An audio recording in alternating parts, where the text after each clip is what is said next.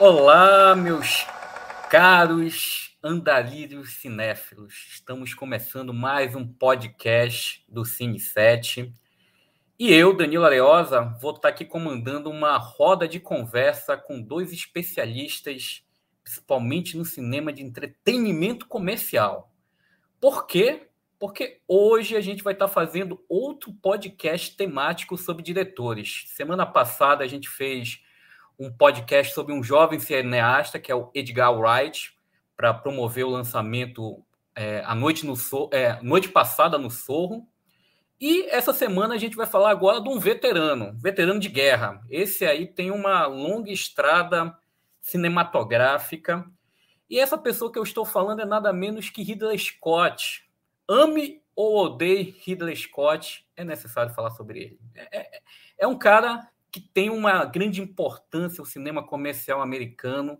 Só para vocês terem uma ideia, é um cara que está com 25 filmes em quase 45 anos de carreira cinematográfica. O cara começou lá no final da década de 70 e continua ativo, né, trabalhando. E é um cara que tem uma grande importância no cinema comercial, como eu falei. Por quê? É nada menos o cara que fez dois clássicos da ficção científica: Blade Runner Alien, o oitavo passageiro, deixou seu legado também no drama feminino Thelma e Louise, também fez um dos grandes policiais da década de 80 com Michael Douglas, Chuva Negra, e a gente tem também, né, o épico. A gente não pode esquecer que Ridley Scott, além da ficção científica, é um cara também muito afoito, muito a, a, apegado aos filmes épicos e fez o Gladiador, né? Talvez seja o filme dele comercialmente mais lembrado hoje pela essa geração mais atual, um filme que é épico. E aí a gente tem um diretor que durante a sua carreira até hoje é de altos e baixos. Né? A gente vai estar aqui com os dois especialistas para discutir um pouco essa carreira. Quando ele acerta, ele faz clássico. Quando ele erra, ele também faz algumas bombas cinematográficas que são esquecíveis. Então, hoje, nesse podcast, vamos falar bastante sobre é, nosso querido Ridley Scott, também conhecido como tio Scottzão. E para isso, vamos estar aqui debatendo com duas figuras, dois Blade Runners, não sei se é um Blade Runner, ou uma Ripley, ou uma Thelma Louise, ou tudo junto, né? Vamos começar aqui, né? Vou deixar aqui primeiro as damas começarem. Larissa Paiva, seja bem-vinda a esse podcast temático sobre Ridley Scott. Queria que você falasse um pouco aqui para os nossos espectadores, um pouco sobre você, né? O que é que você faz, onde é que eles podem encontrar Larissa Paiva na internet. Seja bem-vinda, Larissa. Obrigada. Oi, pessoal. Eu sou Larissa Paiva. Como já fui apresentada, eu tô nas redes aí como Lares BVP, principalmente toda semana lá no Supercuts, pode. E na Jovem Pan, aqui de Goiânia, sou daqui de Goiânia, e aí a gente está lá também semanalmente. É, de formação eu sou arquiteto urbanista, mas de coração eu sou palpiteira, então é, eu ali um pouco da minha profissão, do que eu faço do dia a dia, com minhas críticas cinematográficas, não tem como, né, escapar dessa análise, mas também sou muito fã do Ridley Scott, é, gostei muito do convite, muito obrigada, Blade Runner foi um dos filmes que me trouxe até aqui, né, se eu tô aqui no podcast hoje, é porque eu tive minha fase de ser muito fã de Blade Runner, na faculdade de arquitetura é um dos filmes que a gente estuda bastante, é, então vai ser muito legal de debater aqui, é, eu espero vocês, ouvintes, lá no Supercuts Pod, semanalmente também. Obrigado, Larissa. Tá longe aqui da gente, aqui do Amazonas, né? Mas vamos fazer aqui uma, uma troca aqui de parcerias entre nós. Olha, eu acho que aqui tem, tem gente aqui de várias formações, né? Você, arquiteta, eu sou psicólogo, e esse próximo convidado aqui é um cara que aí é dentro da área meu do Ridley Scott, né? É um cara que talvez especialista, PhD, doutorado. O cara tem até tatuado filme de Ridley Scott no Verdade. corpo. Né? Verdade. Estou falando do grande Rod Castro. Seja bem-vindo, Rod Castro. Se apresente aí para o nosso público, para os nossos espectadores. Tudo bom, Dani? Tudo bem, Larissa? Eu sou Rodrigo Castro, o pessoal também me chama de Rod Castro, alguns me chamam de Castro. Eu sou publicitário, é, pós-graduado em cinema. É, eu fiz agora, eu terminei, eu acho que foi em abril, acredito, o curso da IC, né, Academia Internacional de Cinema em roteiro, na Academia Internacional de Cinema de São Paulo. É, agora eu estou com uma websérie que está terminando, inclusive, amanhã a gente sobe o último episódio, que é a websérie Só Pipoca e Magia, que conta a história do Joaquim Marinho, que foi dono da maior rede de cinemas do centro da cidade, quando ainda existiam é, é, cinemas de rua, né? E o Joaquim passou Blade Runner lá no, no Chaplin, né, em 1983. É, o Ridley Scott, eu acho que a primeira coincidência que tem entre o, o, que eu penso e o que eu não penso dele é o seguinte: eu tinha quatro anos de idade, era analfabeto, e eu fui visitar o meu tio, que ele tinha acabado de comprar a casa dele. Eles tinham voltado de um cruzeiro pelos Estados Unidos, e quando ele chegou, ele disse: Tio, vem aqui em casa que eu tenho te mostrar dois filmes. Ele tinha comprado de um, eu acho que é um contrabandista, eu acho que a história é essa, de VHS, que estava dentro desse cruzeiro, e ele entregou para o meu tio aquela Loucas Aventuras de Jerry Lewis. Eu era louco pelo Jerry Lewis, ainda sou, né? Tenho vários DVDs dele aqui em casa. Mas ele me mostrou pela primeira vez Blade Runner, quando eu tinha 4 anos de idade. O filme era ainda era de 82 e era uma cópia pirata. Foi a primeira vez que eu vi um filme sem legenda e aquilo, assim, me chamou muita atenção. Em 83, quando eu estou indo lá, é, já meio que começando a, a, prestar um pouco mais de atenção em cinema em si, né? Já tinha assistido filme em cinema e, e perto da minha casa abre a primeira locadora é, de vídeo do Amazonas, que era a Total Vídeo, que ficava ali na Japurá.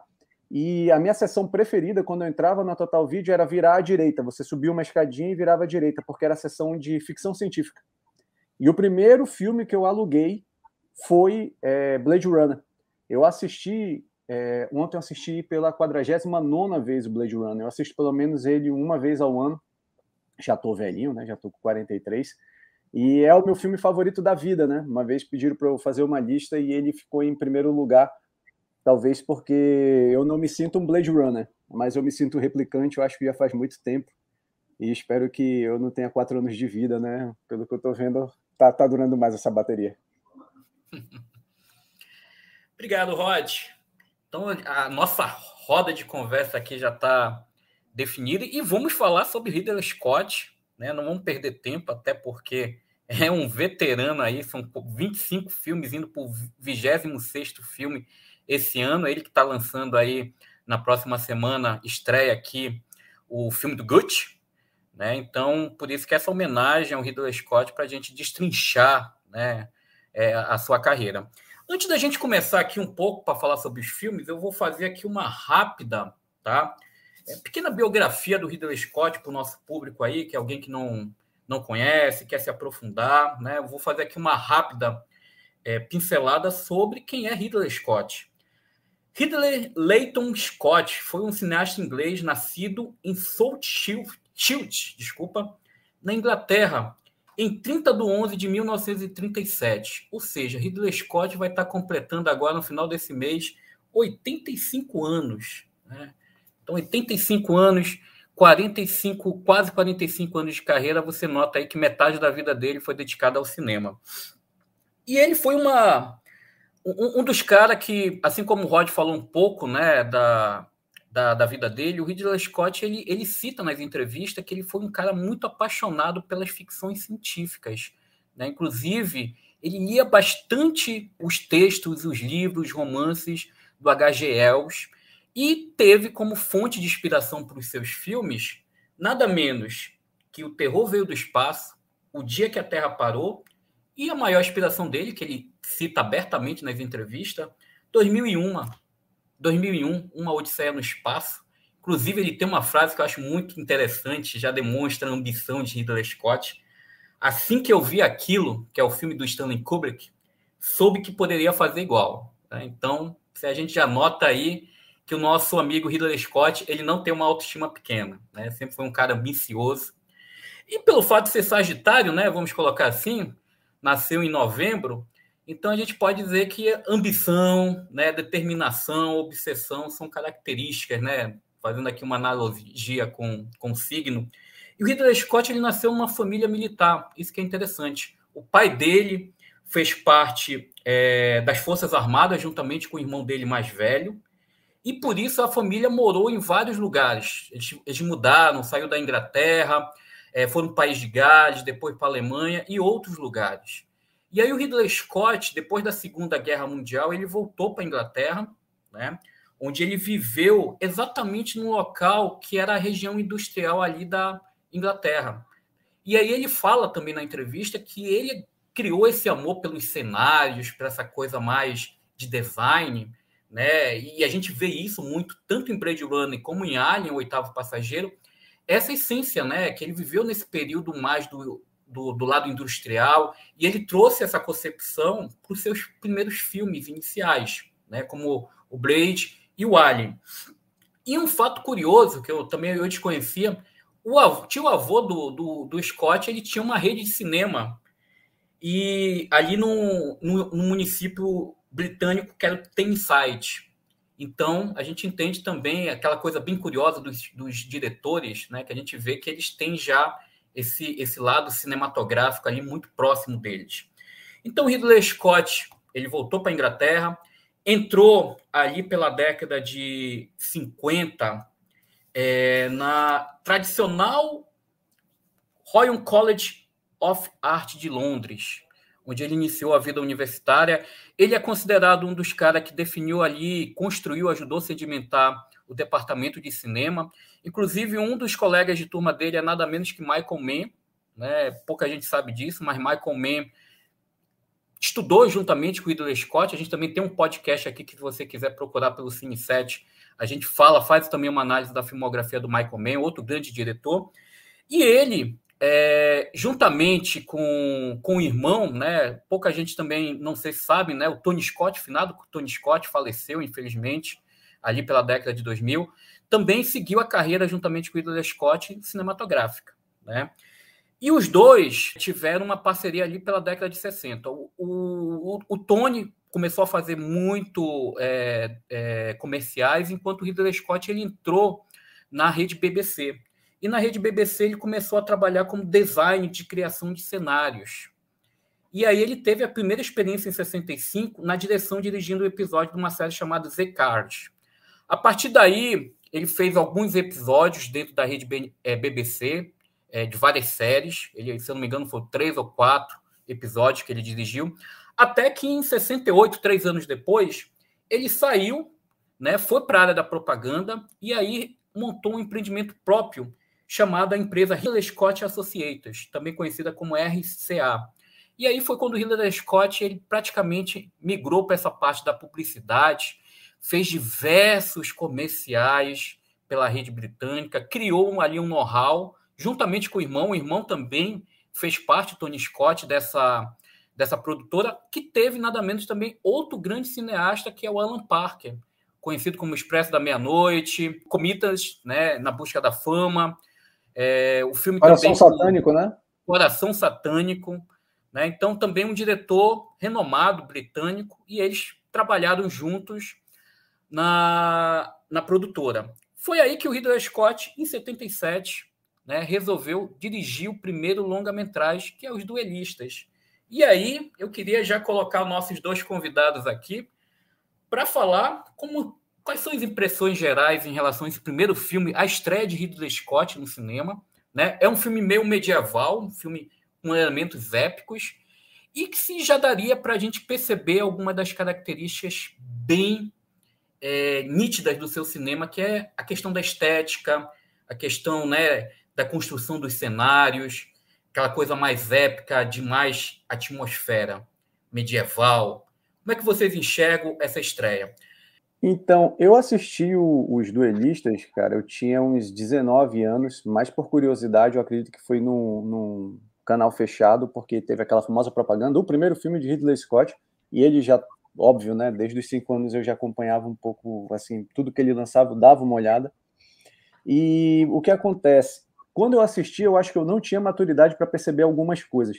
Eu revi ele em 2005, quando eu fui estudar cinema em São Paulo, e o filme já virou outra coisa. E eu revi ele agora, domingo pela manhã, e é aquele típico filme que parece que quanto mais tempo passa, melhor ele fica, porque você consegue começar a perceber determinadas coisas que você não tinha percebido. É, é, é público e notório que quem faz publicidade e propaganda, principalmente dirigindo, eu dirigi uma centena de, de, de comerciais e alguns videoclipes. O Ridley Scott dirigiu milhares de comerciais. Eu me lembro dele falar numa reportagem que ele chegou a passar de 3 mil comerciais. Então, quando a maioria, eu já fui crítico de cinema, né? Então, a maioria das vezes, quando você vê assim algum crítico falando sobre ah, o cara veio de publicidade, quase sempre se, se, se prende ao negócio de ah, é um cara que não tem essência, tudo dele é muito comercial. Mas tem um porém dentro disso, que é o seguinte: a maioria dos caras que fazem muita é, propaganda, eles têm horas e mais horas e mais horas de set. E eles conseguem resolver as coisas, às vezes, muito mais rápido do que um cara que vai parar para fazer uma produção, porque ele tem o cotidiano daquilo. E eu assisti o Duelistas e é visível que ele não só seguiu o roteiro, como ele minimizou. É, é, ele foi para locais que já estavam feitos, que já, já existiam e que seriam ambientes perfeitos para ele gravar o que ele precisava encenar. E tudo muito enxuto, né? Se você for ver, eu acho que tem seis ou sete personagens só no filme. Né? Se prende ao Keitel é, é, e o, o, outro ator e, e, fica naquilo ali. Só que tem alguns poréns. É, o diretor de fotografia do Duelistas é o diretor que mais dirigiu fotografia de comercial do Ridley Scott. E talvez ali começou uma assinatura do Ridley Scott de filmar com menos luz, né? Não sei se vocês concordam comigo, mas ele é um dos caras que consegue sobreviver muito bem com, com pouca luz, né? e ele consegue dar dinâmica dentro disso. Então, isso foi, é uma coisa que, que parece que ele fez e fez ele, por acaso, propor o Alien. Né? Eu assim, reassisti o Alien, não sei por qual vez, mas assisti domingo também. E ele trabalha a mesma coisa no Blade Runner, né? Ele trabalha isso no Fome de Viver, que ele fez junto com o irmão dele, né? Tanto a série quanto, quanto o filme, ele participa da, da gravação do filme. É um cara que sabe trabalhar esse, esse lance da, do, do, não só do enquadramento, mas da luz, da dinâmica, né? E ele é muito, muito enxuto. É um filmaço. Eu acho o Duelistas um filmaço. É... Se passa na época do Bonaparte, né? Na França, né? É, é, é quase que um, um, Você tem um, um lance ali de fundo de mostrar qual foi a vida do Bonaparte enquanto esses dois ficavam guerreando, né? Onde eles se encontravam, eles saíam no, no, na espada, no tapa, no escambau.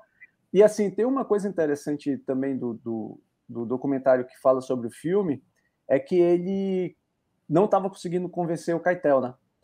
E ele convenceu o Keitel dando uma desculpa esfarrapada do tipo: você vai passar dois meses de férias comigo lá na Inglaterra, né? Para trazer ele dos Estados Unidos para lá.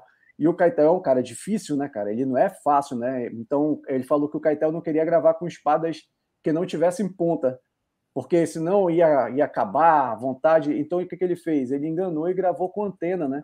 Todas as vezes que você vê um florete, tá? aquele que eles ficam duelando, é antena de carro. Só que sem aquela biqueira que é para não machucar, né? Mas às vezes machucava, ele até explica alguma coisa dessa. É um filme muito bonito, gravado na Europa e que eu acho que é interessante que com o passar do tempo ele continua tão bom quanto, né? Larissa, você consegue já enxergar alguma das qualidades do cinema de Ridley Scott em Os Duelistas? Eu acho que não só em Os Duelistas, acho que dessa primeira tríade dele, né, nos Duelistas, Alien e Blade Runner, ele define ali os próximos passos da carreira. Eu até assisti alguns desse, dessas propagandas que ele faz, estão no YouTube, e, e a qualidade de todas elas ao longo do tempo é, é, muito expressiva, assim, eu acho que o Ridley Scott, ele acerta em muitos momentos, ele também erra, eu acho que ele, ele erra por esse lado comercial, que, que ele tem super aflorado, assim, e que é algo que eu, Larissa, não aprecio tanto, mas eu entendo esse apelo, principalmente nesse cinema industrial mesmo americano, que hoje ele faz parte dessa super indústria, né? E eu acho que ali nos três primeiros filmes, ele tinha até certo ponto uma liberdade de de trazer mesmo a assinatura para os projetos. É, tanto é que na época o, o, Blade Runner não foi nada aceito, né? Assim, então é, eu acho que essa liberdade com o tempo ela foi moldada e é o Ridley Scott, é um Ridley Scott muito diferente que a gente vê hoje, né? Então ao longo do episódio a gente vai discutir sobre isso, mas eu acho que basicamente assim para falar do primeiro filme já é uma grande estreia, né? Normalmente a gente vê quando a gente comenta de grandes diretores, às vezes nem sempre, o primeiro filme já é um, um, primeiro filme de assinatura. E eu acho que o Ridley Scott aqui, ele faz isso. Os primeiros três filmes dele são os mais autorais, assim, de certa forma. e aí, com o tempo, ele vai se moldando a essa indústria e a tecnologia existente no momento também. São filmes muito diferentes do que a gente vê hoje nas mãos dele. Então, eu acho que isso tudo faz, faz muita parte dessa história, né? Que é muito longa também. Aproveitando já que a gente já falou dos duelistas, a gente também já citou né, a tríade, né, ali o triângulo ali, que também entra com o Ali, né, o oitavo passageiro, e o Brad Runner o que, que vocês enxergam, por exemplo, já depois de um, de um trabalho menor, né? Ainda que eu acho que, como o Rod falou, é muito interessante, né? Ele pegou ali os duelistas, três grandes atores, né? A gente tem ali nada menos que o, o, o o Kate Carradine, né? Que eu acho que é um dos irmãos ali bem subestimado. O Kate Carradine, eu acho que a gente lembra muito do David Carradine, mas a gente esquece do Kate Carradine, que é um, que é um bom ator. E também pegou Albert Finney né, para dirigir. Então ele já começou ali com os duelistas com três, eu diria, atosaços que continuam até hoje no, no cinema americano e, e, que também migraram muitas vezes para o cinema é, europeu.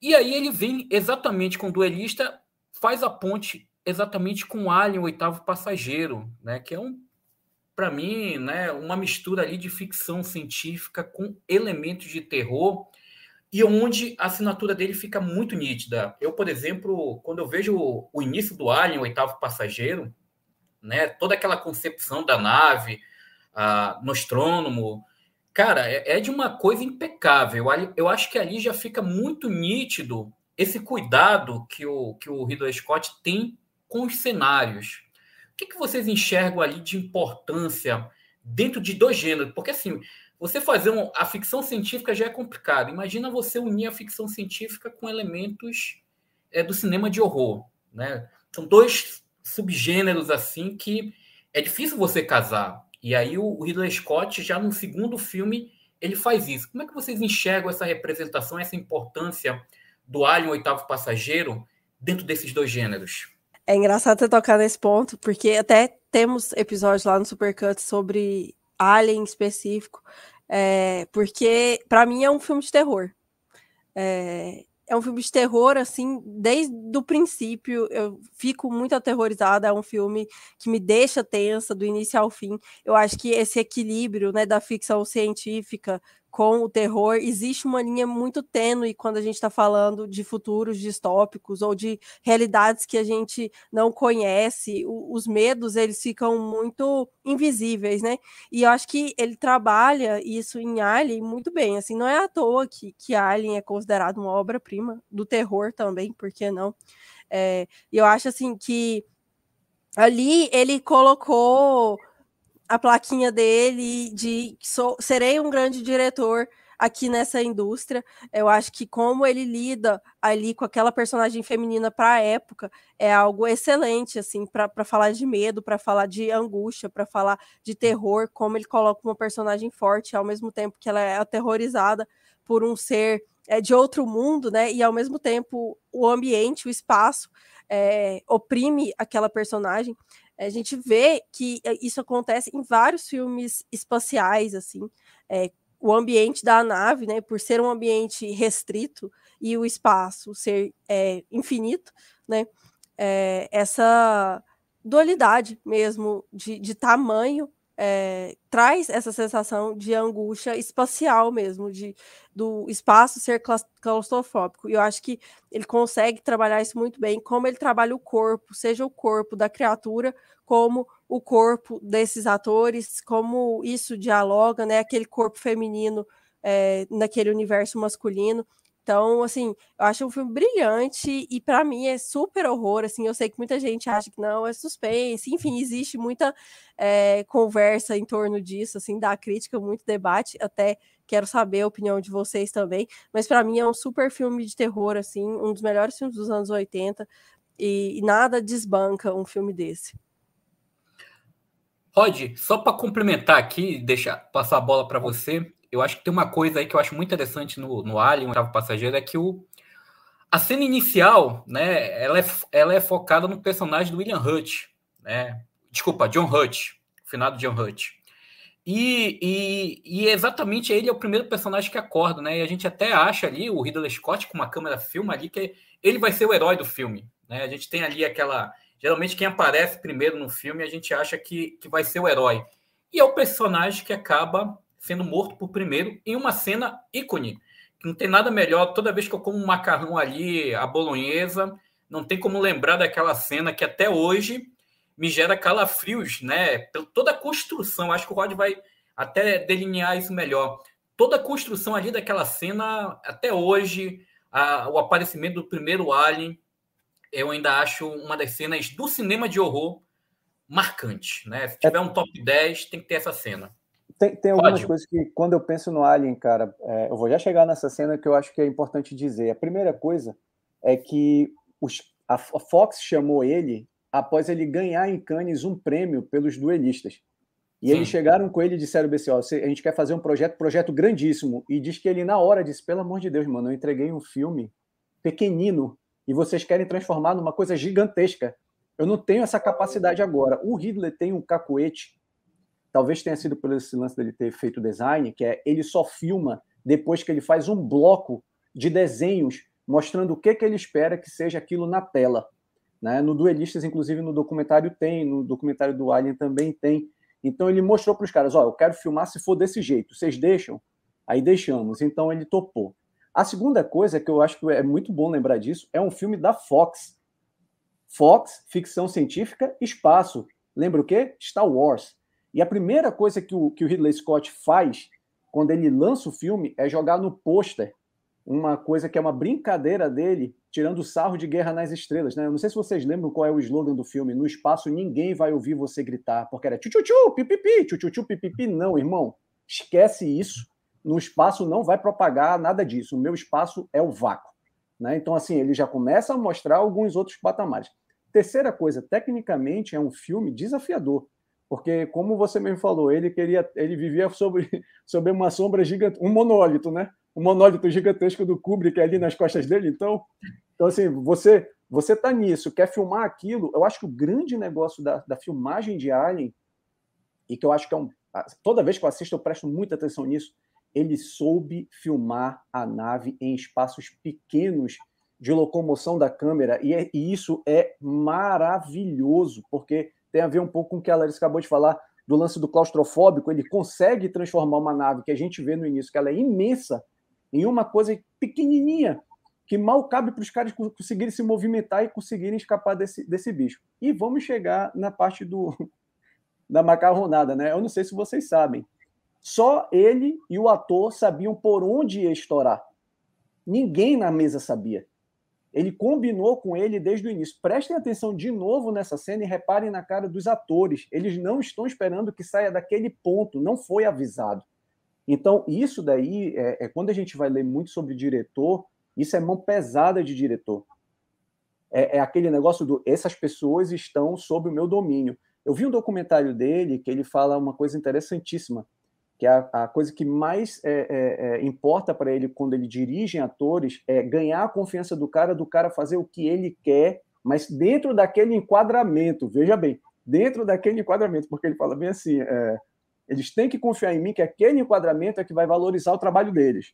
Mas não é isso, né, cara? Ele está querendo dizer, ele está querendo meio delimitar os caras aquele espaço ali, ó, faz o que vocês têm que fazer, mas deixa eu ver o meu ângulo se tá bom, se lá atrás a direção de arte está bonita, entendeu? Ele tem essa plasticidade que eu acho que, na verdade, vem de uma coisa importantíssima do cinema do Ridley Scott nesse início, com esses três filmes que a Larissa falou, que é o quê? Ambiente.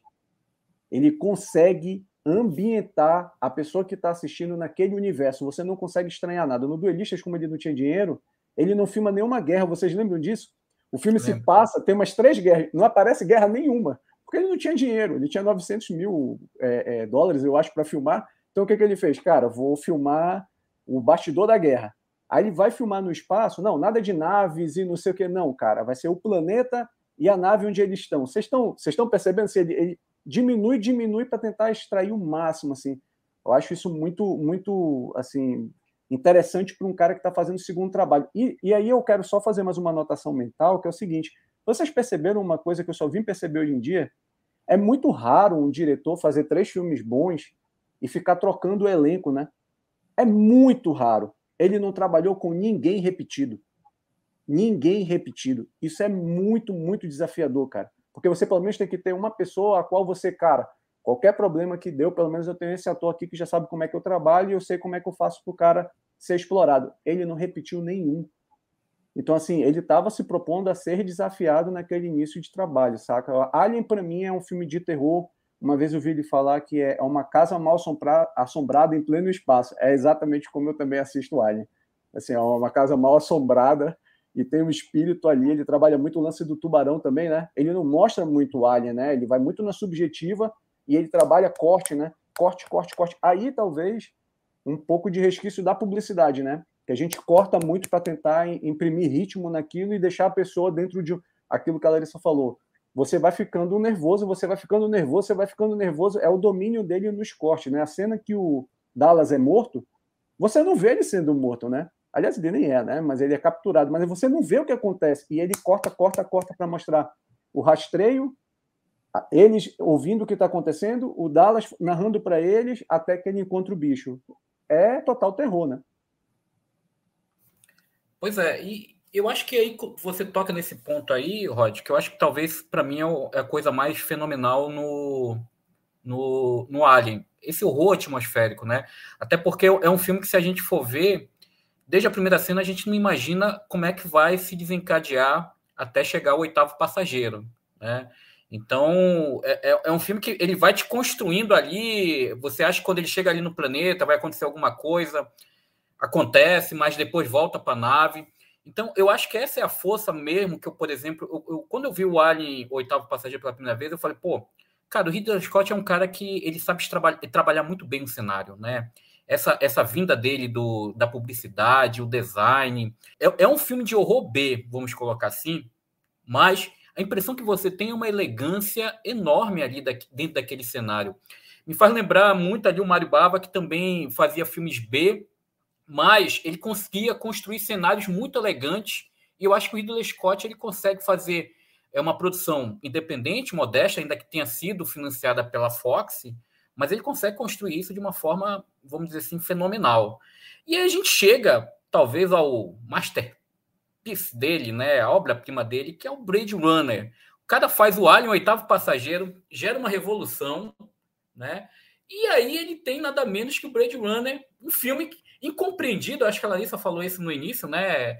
É, o Ridley Scott talvez era um cara muito avançado para aquela época, para ficção científica, aquilo que ele queria oferecer, é, e não foi reconhecido. É um filme que foi um fracasso, né? A gente vai estar comentando sobre isso, fracasso de bilheteria, muitas críticas ruins na época, mas é um filme hoje cultuado. E aí eu queria já abrir para o nosso fã número um aí, o nosso replicante Rod Castro, né? Não, não, não. Eu, de, eu deixo, eu deixo para a Larissa começar porque eu quero ver a visão de arquiteta dela disso, cara. Porque, assim, é louco você ver pelo ponto de vista da construção. Ele construiu um universo ali. Sim. Tá? E um universo é, é, metrópole, né, Larissa? É um negócio muito estranho aquilo dali, né, cara? Pra gente. E, e sabe o que é engraçado? É 2019, né? Dois anos atrás. E aí, Larissa, o que, que você enxerga, né? Fez o filme envelhecer tão bem? Né? Porque hoje, Blade Runner, a partir da sua visão de arquiteta, eu acho que a gente tem um arquiteto no filme, né? Tem ali o arquiteto. Você, como arquiteta, como é que você enxerga hoje a, o, o valor de Blade Runner no mercado cinematográfico? É, Blade Runner foi um filme que ficou muito atual, né? Por mais que ainda seja distópico, não, não é parecido com a nossa realidade em termos de carros voadores, mas tem muita coisa parecida, principalmente as discussões é, filosóficas mesmo sobre máquina, sobre metrópolis, as discussões urbanas em Blade Runner. Tanto é que eu acho que aquele equilíbrio que ele consegue trazer de, ao mesmo tempo que tem aqueles letreiros, carros voando e tudo mais, tem as fotografias analógicas. Então, assim, é como uma sociedade nasce, cresce e morre, né? E a cidade é como esse elemento vivo. A gente já tinha exemplos anteriores, acho que ele até se inspira muito em Alphaville, do Godard, é, de como retratar uma cidade, né? Só que essa cidade que ele cria ali, esse universo que ele consegue criar em torno desses personagens, desses replicantes, né? ele cria uma cidade muito real e palpável, em termos urbanísticos mesmo. Quando a gente estuda uma, a história de uma cidade, como elas constroem, como as relações humanas são importantes para o desenvolvimento da cidade, ele traz isso muito de plano de fundo. E Blade Runner, na época, não fazia o menor sentido, e eu entendo não fazer esse sentido, mas as discussões caminharam muito para o que a gente tem hoje: discussões ambientais, discussões sociais, mesmo distribuição de renda, é, tecnologia. Então, assim, é, é, é, incrível pensar que isso foi feito ali nos anos 80 e é incrível que alguns tópicos que ele abordou lá, que eram na época completamente desprezíveis assim para os urbanistas, hoje são tópicos que a gente está lá é, em palestra, está dividindo mesa, está é, conversando sobre, são problemas reais que a gente tem na prancha para resolver ali. Então, é, é para gente, isso é um filme que é de fato estudado para esse lado mesmo, de análise metropolitana. Ali a gente tem exemplos de problemas urbanos que hoje a gente tem em várias cidades, assim, principalmente cidades que cresceram demais e que agora precisam lidar com, com esse caos, né?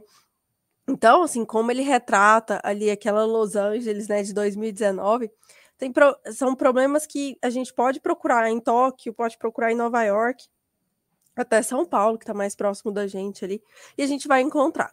E os problemas sociais também, acho que para a época, por mais que os problemas sociais estivessem um pouco mais próximos que esses problemas urbanos, né, é, ainda assim não, não era algo muito fácil para ser discutido no cinema de ficção científica. São temas é, que são muito sérios, né?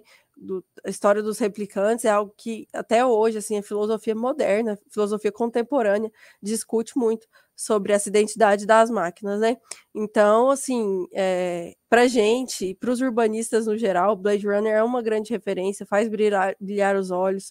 Eu lembro que quando eu assisti Blade Runner pela primeira vez, até Blade Runner foi um dos meus projetos de pesquisa na faculdade é, existia toda essa aura mítica em torno do filme, em torno dessa Los Angeles, e assim, previsões foram feitas lá atrás, e, e eu acho assim que até a polêmica, não sei se a gente vai entrar para fazer o comparativo, acho que a gente não tem tempo para falar sobre Blade Runner 2049, né?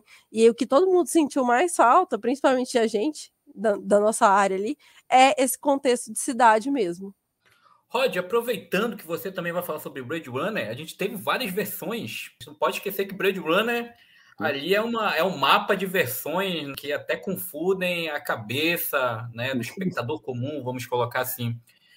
Fale um pouco também, eu queria, além de escutar um pouco do teu ponto de vista, um pouco dessa questão das versões, e o, o próprio Ridley Scott, ele fala muito que, eu, se eu não me engano, eu vi umas, pelo menos umas duas entrevistas dele, inclusive um documentário, que ele fala que o filme mais redondinho dele, que ele considera, é o Blade Runner.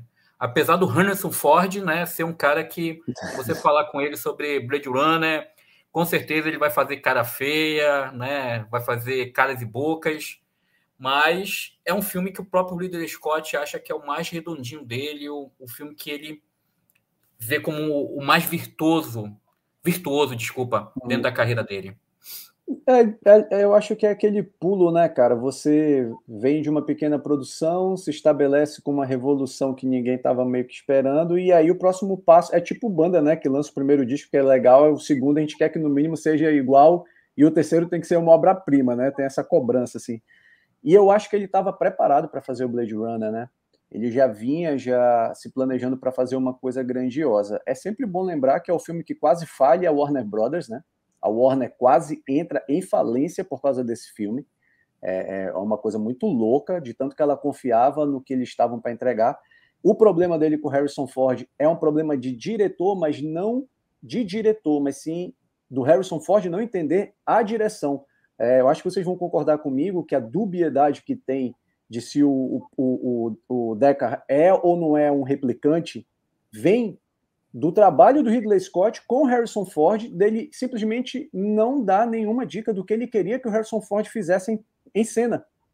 Ele guiava todo mundo, quando chegava no Harrison Ford, e aí, o que, que eu faço? Estou ocupado vendo a fotografia. E largava ele.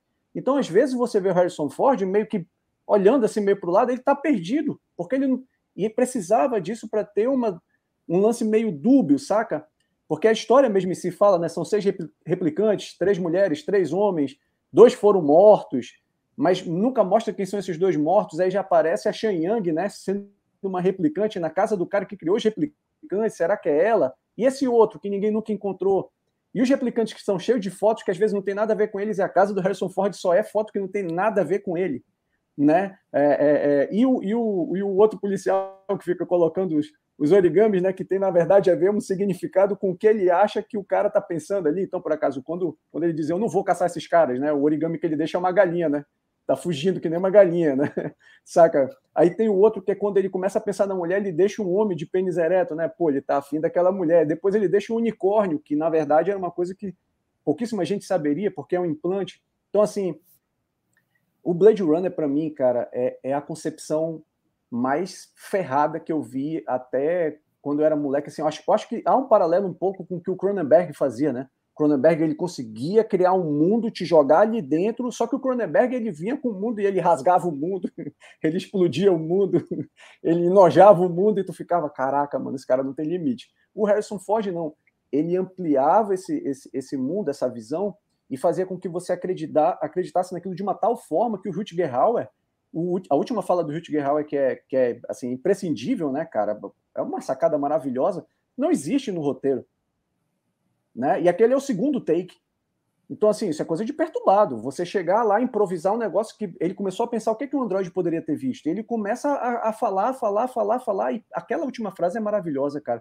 Uma vez eu participei de uma entrevista são as melhores frases do cinema. Eu disse, cara, hora de morrer. Hora de morrer, um Android falando hora de morrer, cara. Isso é muito impactante, saca? Porque a gente que é humano jamais vai dizer eu quero morrer. Mas a dele chegou naquele limite, ele não aguentava mais. Só para mostrar o quanto eu sou fã de Blade Runner, bem aqui nesse braço aqui, ó, tem a Tyrell Company, ó, em azul. Ó.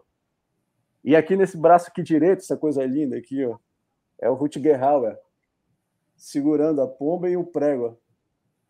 Porque, assim, cara, é, é, é um filme revolucionário para mim. Assim, eu, toda vez que eu assisto é engraçado, né? Eu, o, o Joaquim Marinho falava uma coisa interessante todo bom filme, quando você vai assistir ele de novo, sempre tem alguma coisa nova que você nunca percebeu. E é louco, porque eu já vi 48 vezes esse filme sempre tem algum outro negócio que, caraca, mano, olha o que ele botou ali. Sabe assim? É, é, é que nem a Alex falou, é muito revolucionário, né?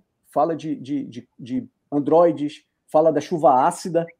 Eu achava sensacional. Nunca é dia, vocês já repararam isso? Nunca é dia, é sempre escuro, saca? é, fumaça pra caramba, as pessoas lá longe, um criador que cria coisas, mas que não se relaciona bem com elas, enquanto que o cara que realmente põe a mão na massa é louco pelas coisas que são criadas, né? Tem, tem essa dicotomia muito interessante, né? Eu fabrico, é só um objeto.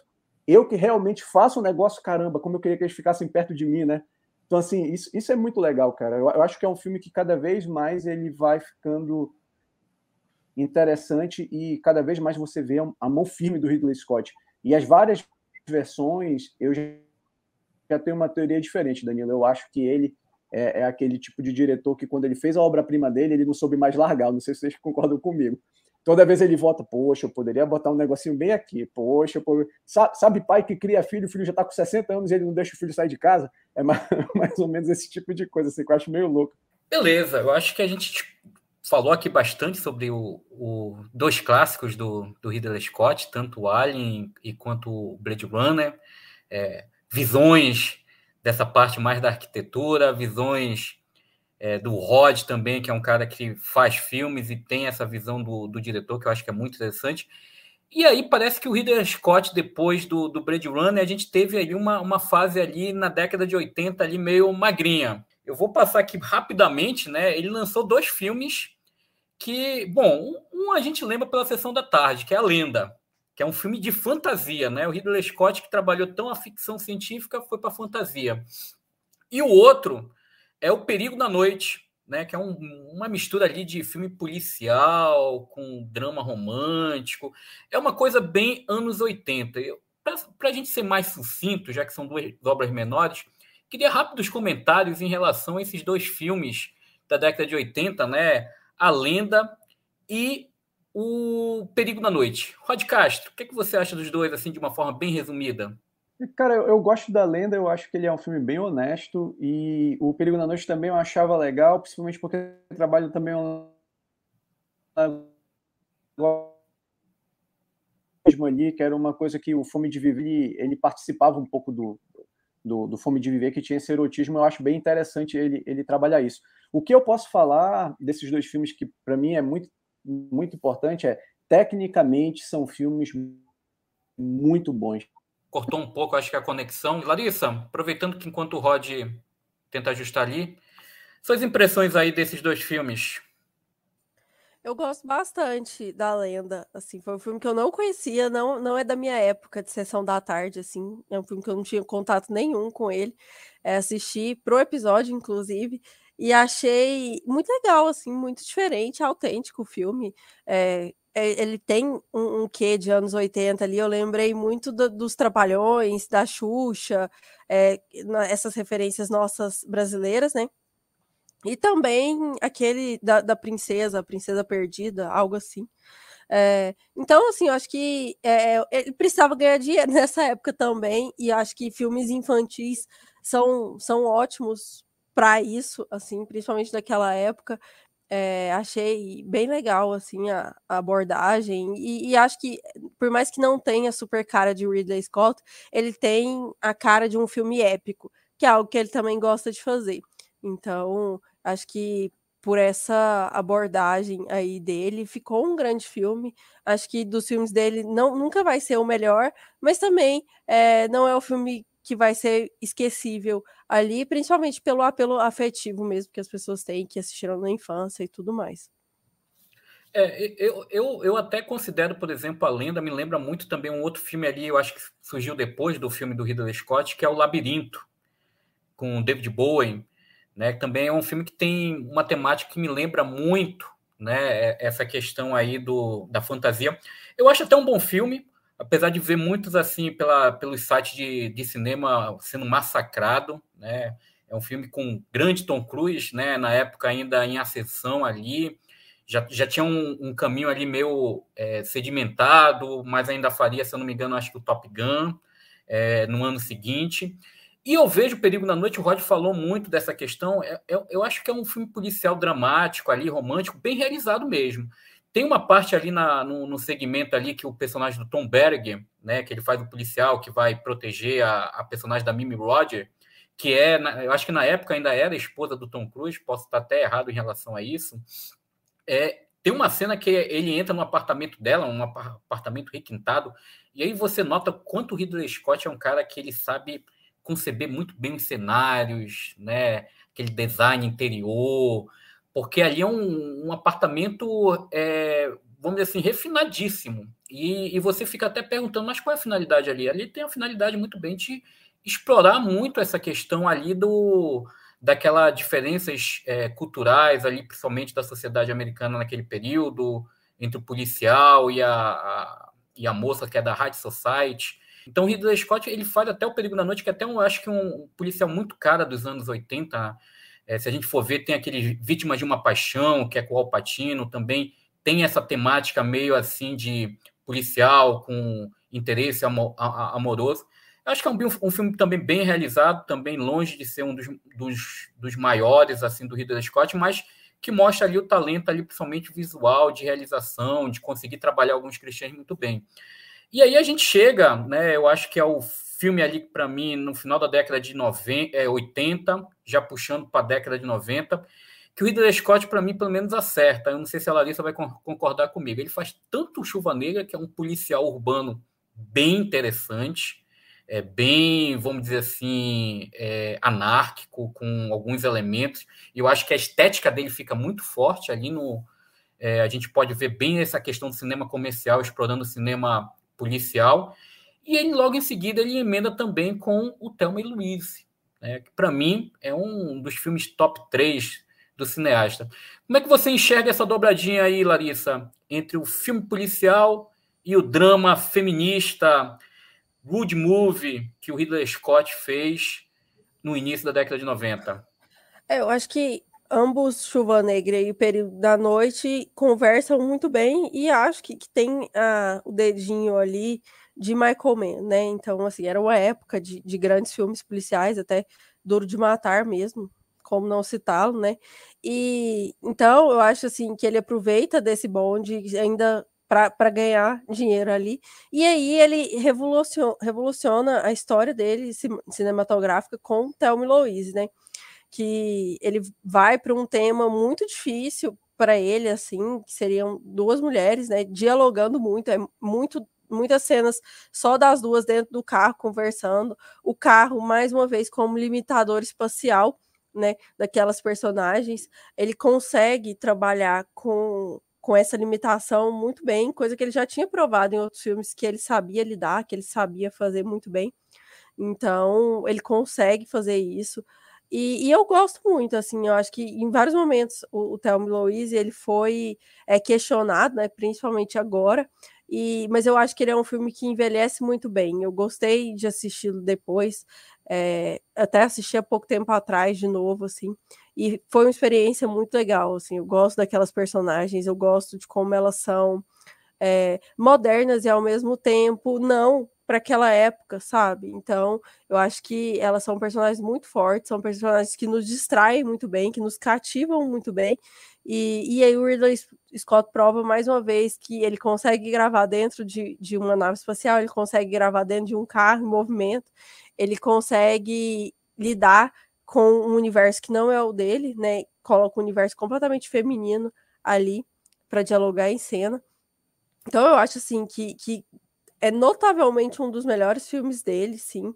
Até quando a gente fala, né, até dos épicos, que a gente vai chegar nessa fase, é, e muita gente gosta mais disso, mas eu não, sabe? Eu acho que em Thelma Louise ele consegue se destacar em, em, outros pontos que naquela época outros diretores não conseguiam.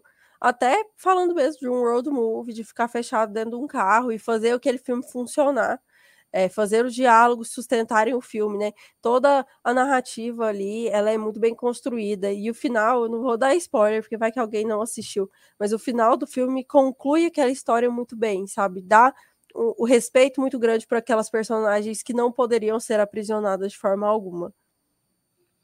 E assim, Larissa, não sei se você também percebe ali, a gente fala muito hoje do Me Too, né, desse movimento né, feminista, Será que Ridley, Ridley Scott ali já fazia ali uma, um encaminhamento ali do, do movimento? Porque assim, eu acho que não sei se você. Eu, eu assisti o filme na época, no, no cinema, né? Logo que ele foi lançado em 91, acho que aqui passou acho que 92, se eu não me engano, no Brasil que ele estreou.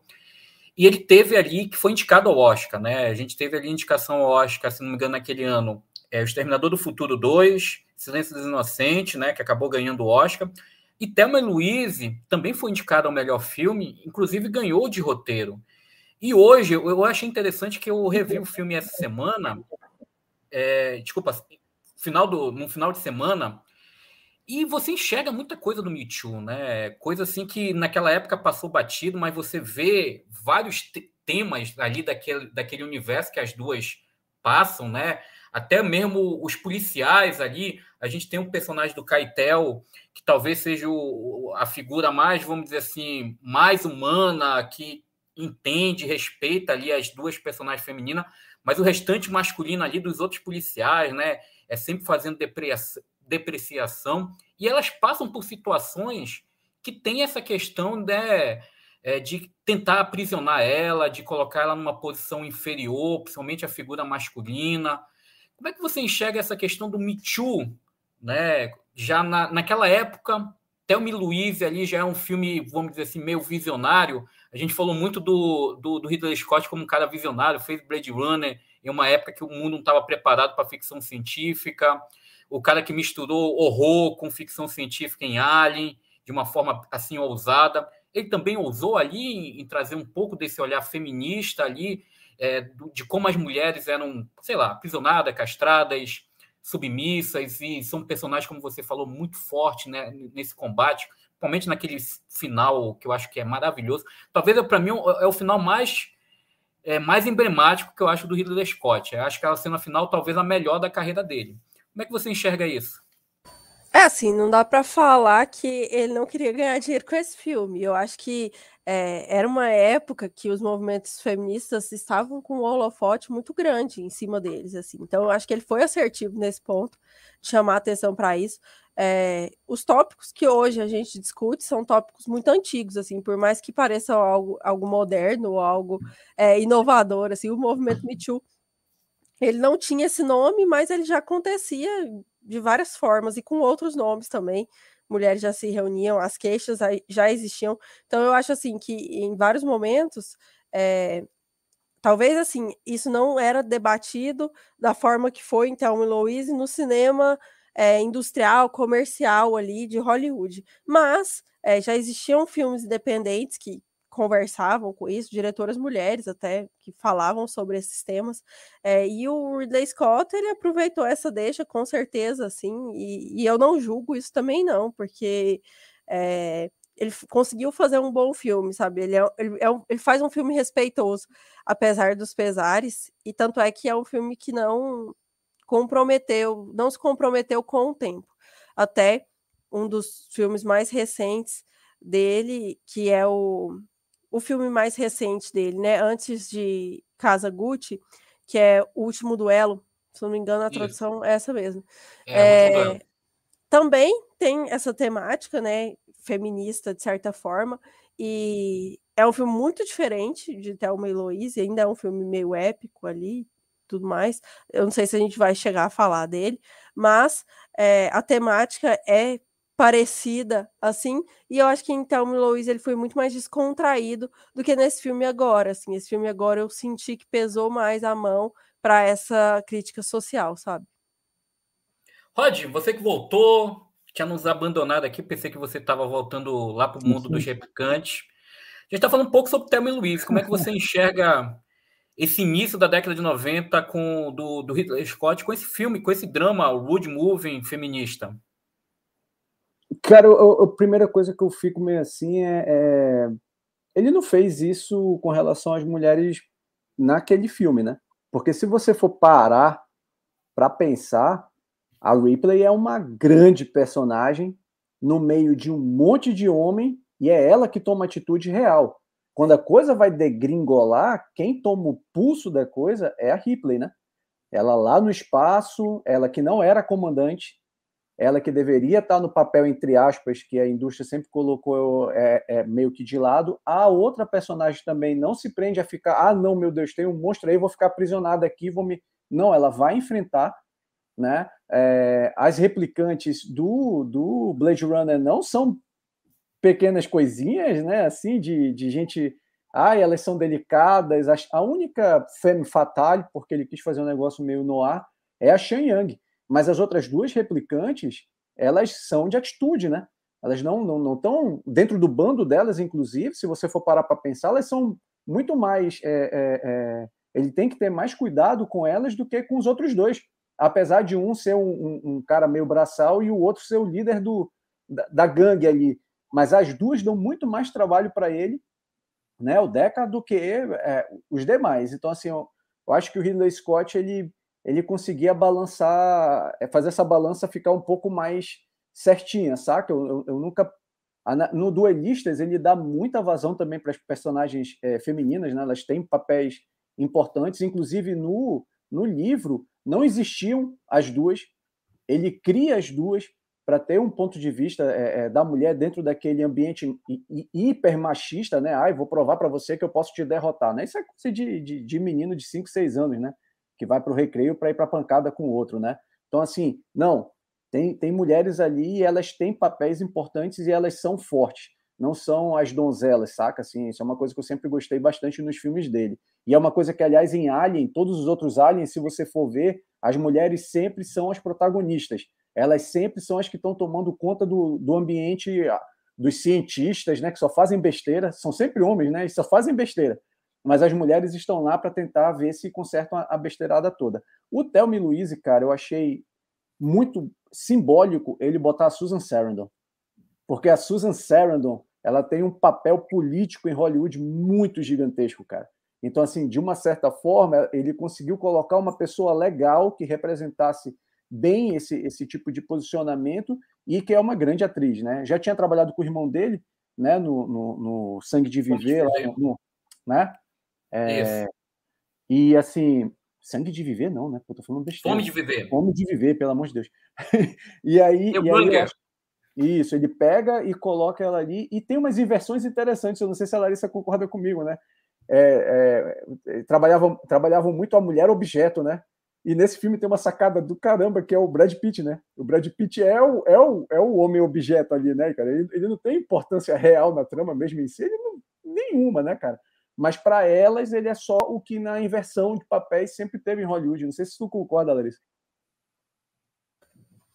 É assim, eu acho que ele tá ali para ser esse símbolo de libertação mesmo da, da personagem e, e ao mesmo tempo é, sacaneá-la também, sabe? Eu acho que ele a liberta, mas ao mesmo tempo a aprisiona quando rouba o dinheiro. Então, assim, eu acho que é, existe essa ambiguidade em todos os personagens masculinos ali, até. É, ao mesmo tempo, eles dão liberdade até onde eles querem para essas mulheres, né? E por isso que eu acho que o final é tão bom, assim, porque, beleza, eles podem controlar até um ponto, mas elas conseguem burlar esse sistema, né? Até elas conseguem assumir o controle da forma trágica que elas conseguem, mas é, o Ridley Scott, a gente conversou sobre isso até num episódio, ele, ele não. Ele faz é, de um jeito muito justo e honesto com essas personagens de não aprisioná-las. E, e, ele sabia que, por mais que elas não fossem para a cadeia, se elas voltassem para a vida delas anteriormente, é, elas voltariam muito aprisionadas. Então, a escolha final acho que é muito respeitosa, assim, de todo o filme, acho que a, a, escolha do final do filme é a mais respeitosa com aquelas personagens.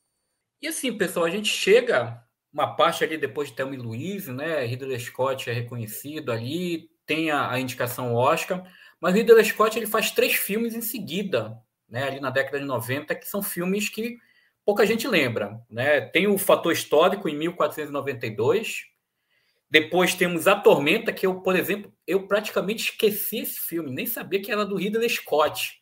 Né? Eu vim me tocar depois de tempo que era do Ridley Scott, que talvez seja um dos filmes dele mais esquecíveis. E até o Limite da Honra, né? um filme que até gerou uma polêmica com a, com a visão feminina na, na época, é, dentro de uma história voltada para Forças Armadas. Eu queria que vocês dessem uma pincelada rápida sobre esses três filmes, né? Como é que vocês enxergam esses três filmes do Ridley Scott ali na década de 90? Eu não suporto 1492.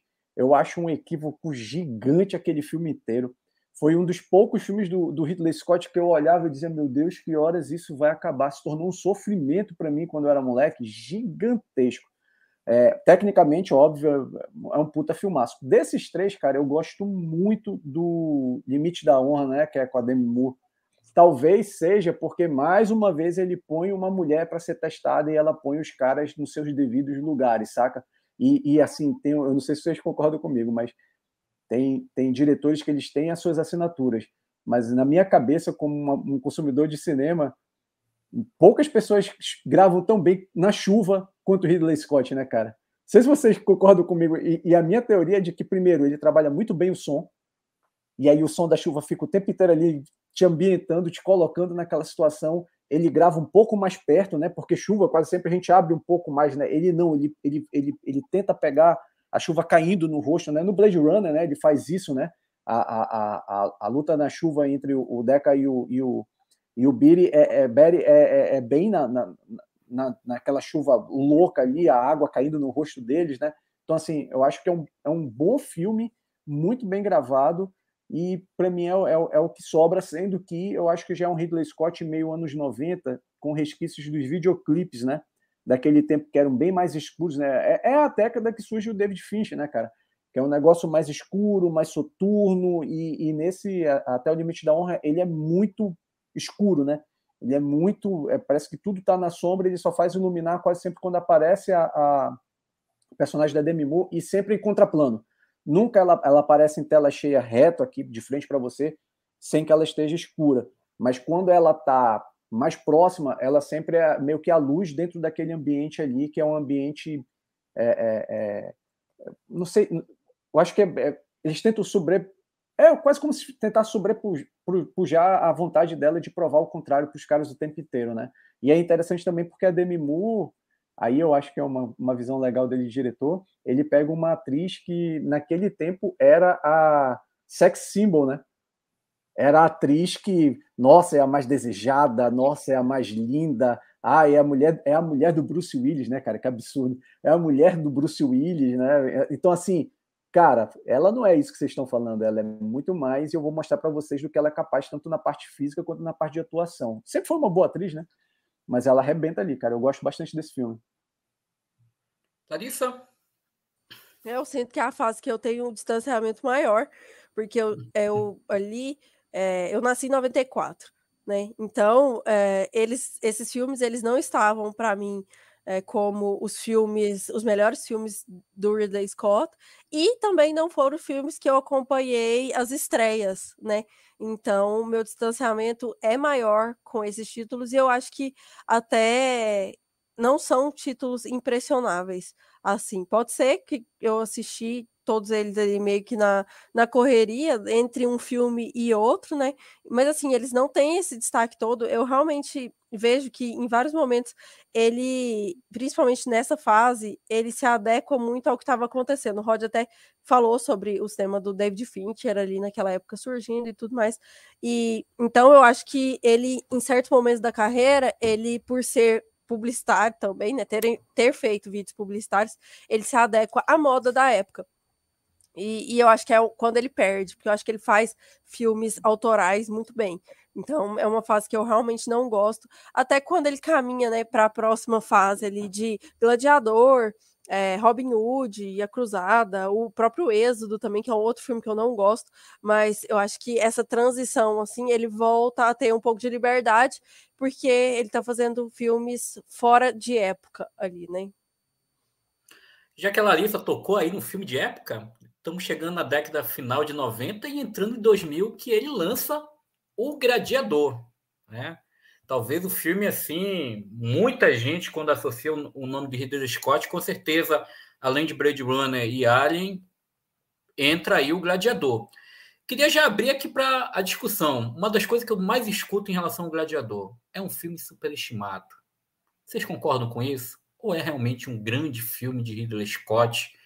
Que entra facilmente na top 5 filmografia dele de melhores filmes. O que é que vocês acham? É um filme que marcou a minha geração, né? Gladiador ali marcou, com certeza. Então, assim, para minha geração, eu acho que Gladiador talvez tenha mais impacto do que Blade Runner para um público médico, médio e comum, né? Pessoal que vai esporadicamente ao cinema, acompanha as estreias e tudo mais, teve um impacto muito grande com o Gladiador. E, e desses filmes de época, aí, esses épicos dele, eu acho que Gladiador é o melhor deles, e aí, de novo, lá vem o Ridley Scott comercial e, e, resolve fazer um monte de filme de época em seguida, porque, enfim, eu acho que ele acerta uma vez e ele tenta replicar uhum. isso. Eu não gosto de nenhum dos que vieram depois, eu acho que Gladiador é um bom filme, é, eu gosto, eu tenho uma memória afetiva também dele, então a minha visão também é alterada por isso, mas eu acho que ele consegue trazer esse épico é,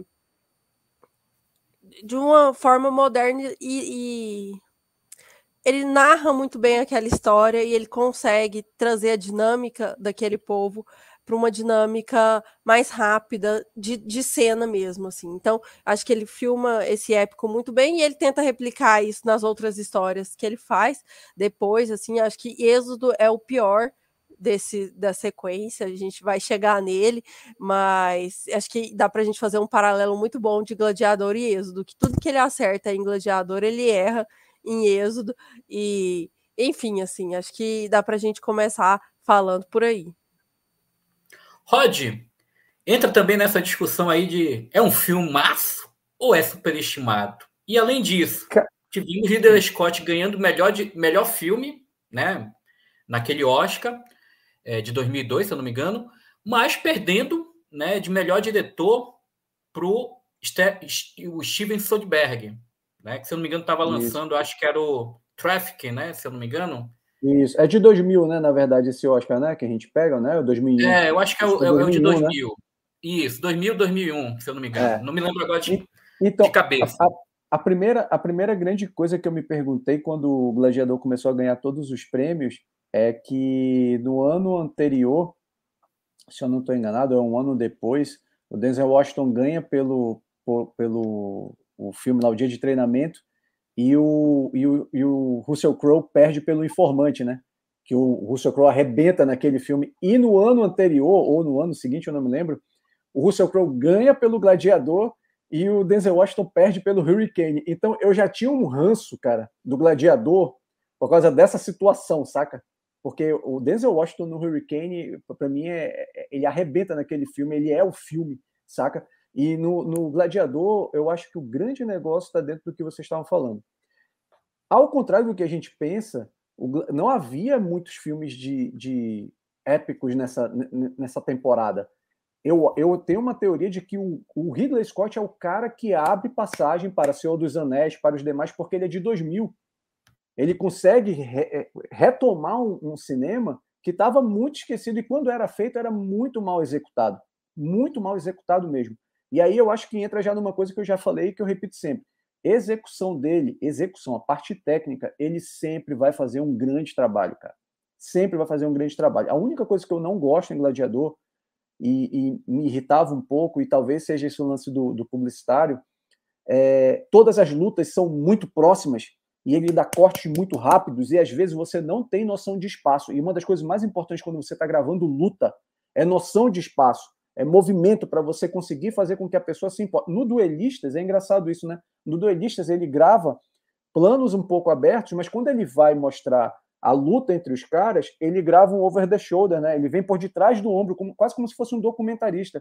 No, no Gladiador, ele tá tão próximo, tão próximo. Não sei se vocês lembram de uma luta que tem, eu acho que tem até bicho na luta. Você não entende nada, você não sabe que, que espada é aquela, você não entende a, o diabo da corrente, é tão rápido, é, é, é tudo tão picotado ali, que você meio que se perde. Mas o filme em si é um filme que me agrada muito, cara. Muito, porque assim, além desse lance do épico, é um filme que, de alguma forma, ele dá é, é, noção para as pessoas de que existe a indústria do cinema e que você pode entregar um material muito grandioso, mas com uma qualidade e um acabamento muito bom, saca? É, é, muitos filmes que vieram depois disso, eu sempre só ponho o, o Senhor dos Anéis em termos de qualidade da entrega, né? É, é, é próximos ao que o Gladiador fez. E foi um filme que eu acho, não sei se vocês vão concordar comigo, talvez seja um, um, grande filme em que marcou a geração também, porque é a transição do VHS para o DVD, né? E ele de eixos, como ele sempre fez, né?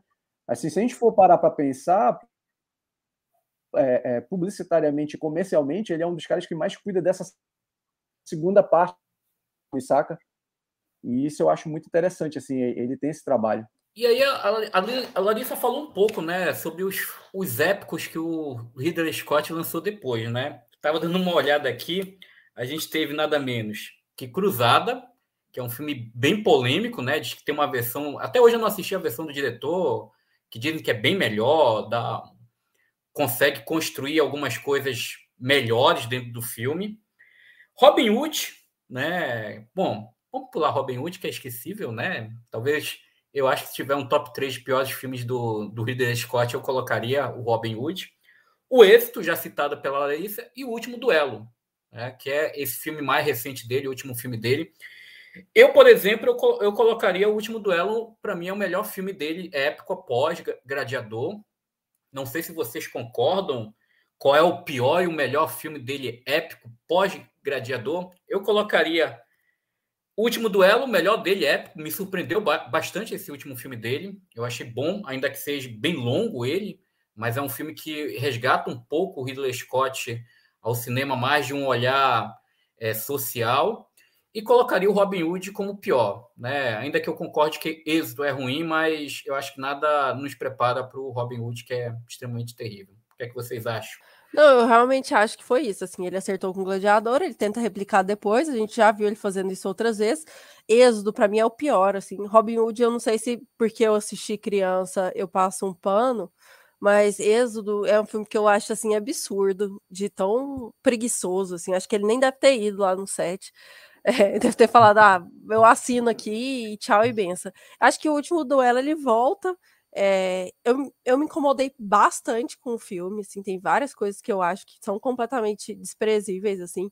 Ele contar a mesma história três vezes, sem agregar nada, assim, nem ele pega as mesmas cenas para contar a mesma história, sabe? Então, assim, eu acho que o filme é muito longo, cansativo, assim, e, e, assim, por mais que a história seja interessante, e em vários momentos aquele, a cena do último duelo salva o filme, faz valer as duas horas e meia que você fica lá sentado assistindo, porque é o Ridley Scott, sabe? Ele tá filmando aquele duelo como ninguém, assim, ele filma muito bem o trabalho dele de som dos cavalos ali e das espadas, né, das armas, aquilo é maravilhoso, assim, o, o aço rangendo, aquilo é perfeito.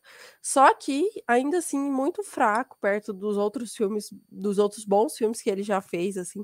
Então eu realmente acho que ele sai perdendo. Acho que ele também estava se dedicando bem mais ao Casa Gucci ao mesmo tempo ali, então é, houve esse impasse, né? Então, eu acho assim que é um filme que ainda vai ser bastante comentado, talvez com o tempo é, ele seja mais valorizado que o próprio Casa Gucci do mesmo ano, né? Mas é, é um filme que me desagrada, me desagrada da forma também que ele tenta ser lacrador e tenta é, defender aquela mulher em cena, enfim, não gosto, me incomoda. E aí, Larissa, já que você falou, né, ainda há pouco que o Ridley Scott ele é um bom publicitário, ele enxerga um mercado, a gente tem exatamente depois do Gladiador um outro filme que acabou também. Você falou que da sua geração Gladiador chamou bastante atenção, mas eu, eu colocaria depois do Gladiador Falcão Negro em Perigo como um, um outro filme que chamou bastante atenção interessante, que o Ridley Scott ele faz o Falcão Negro em Perigo e logo em seguida ele faz o Rede de Mentiras com o nosso querido Leonardo DiCaprio, que são dois filmes que exploram bem o que o período americano ali da paranoia. A gente estava passando ali pelo 11 de setembro, a gente não pode esquecer, né? E, e ele pega esse esse know-how aí, esse esse mercado aí da paranoia e faz esses dois filmes. Eu acho que não sei se vocês vão concordar, né? O para mim, o Falcão Negro em Perigo talvez seja um dos filmes mais onde essa parte assim que o Rod falou um pouco é, videoclipe, questão da, da estética muito mais dinâmica, com uma montagem muito mais frenética, é, fica bem nítido dentro dessa filmografia do, do, do Falcão Negro. O Rede, de, o, o Rede de Mentiras já é um filme assim, vamos dizer assim, menor, ainda que trabalha de uma forma mais intimista essa questão do, da paranoia americana. São dois filmes assim bem diferentes que eu diria na, na estética do Ridley Scott, mas que trazem o tema ali que era bem comum ali no início da década de 2000. Rod, começando por você, como é que você enxerga aí o Falcão Negro em Perigo e o Rei de Mentiras dentro desse contexto americano? Vou, vou, só pegar um gancho antes. A Larissa ela falou uma coisa interessante com relação a esses, esses filmes medievais e, e, de batalhas do Ridley Scott. Ele fica meio refém desse lance de não saber largar o osso, né? Ele vai estendendo, estendendo, estendendo, estendendo, estendendo. Parece que ele largou, ai caramba, tô fazendo um épico, vou ficar aqui até amanhã.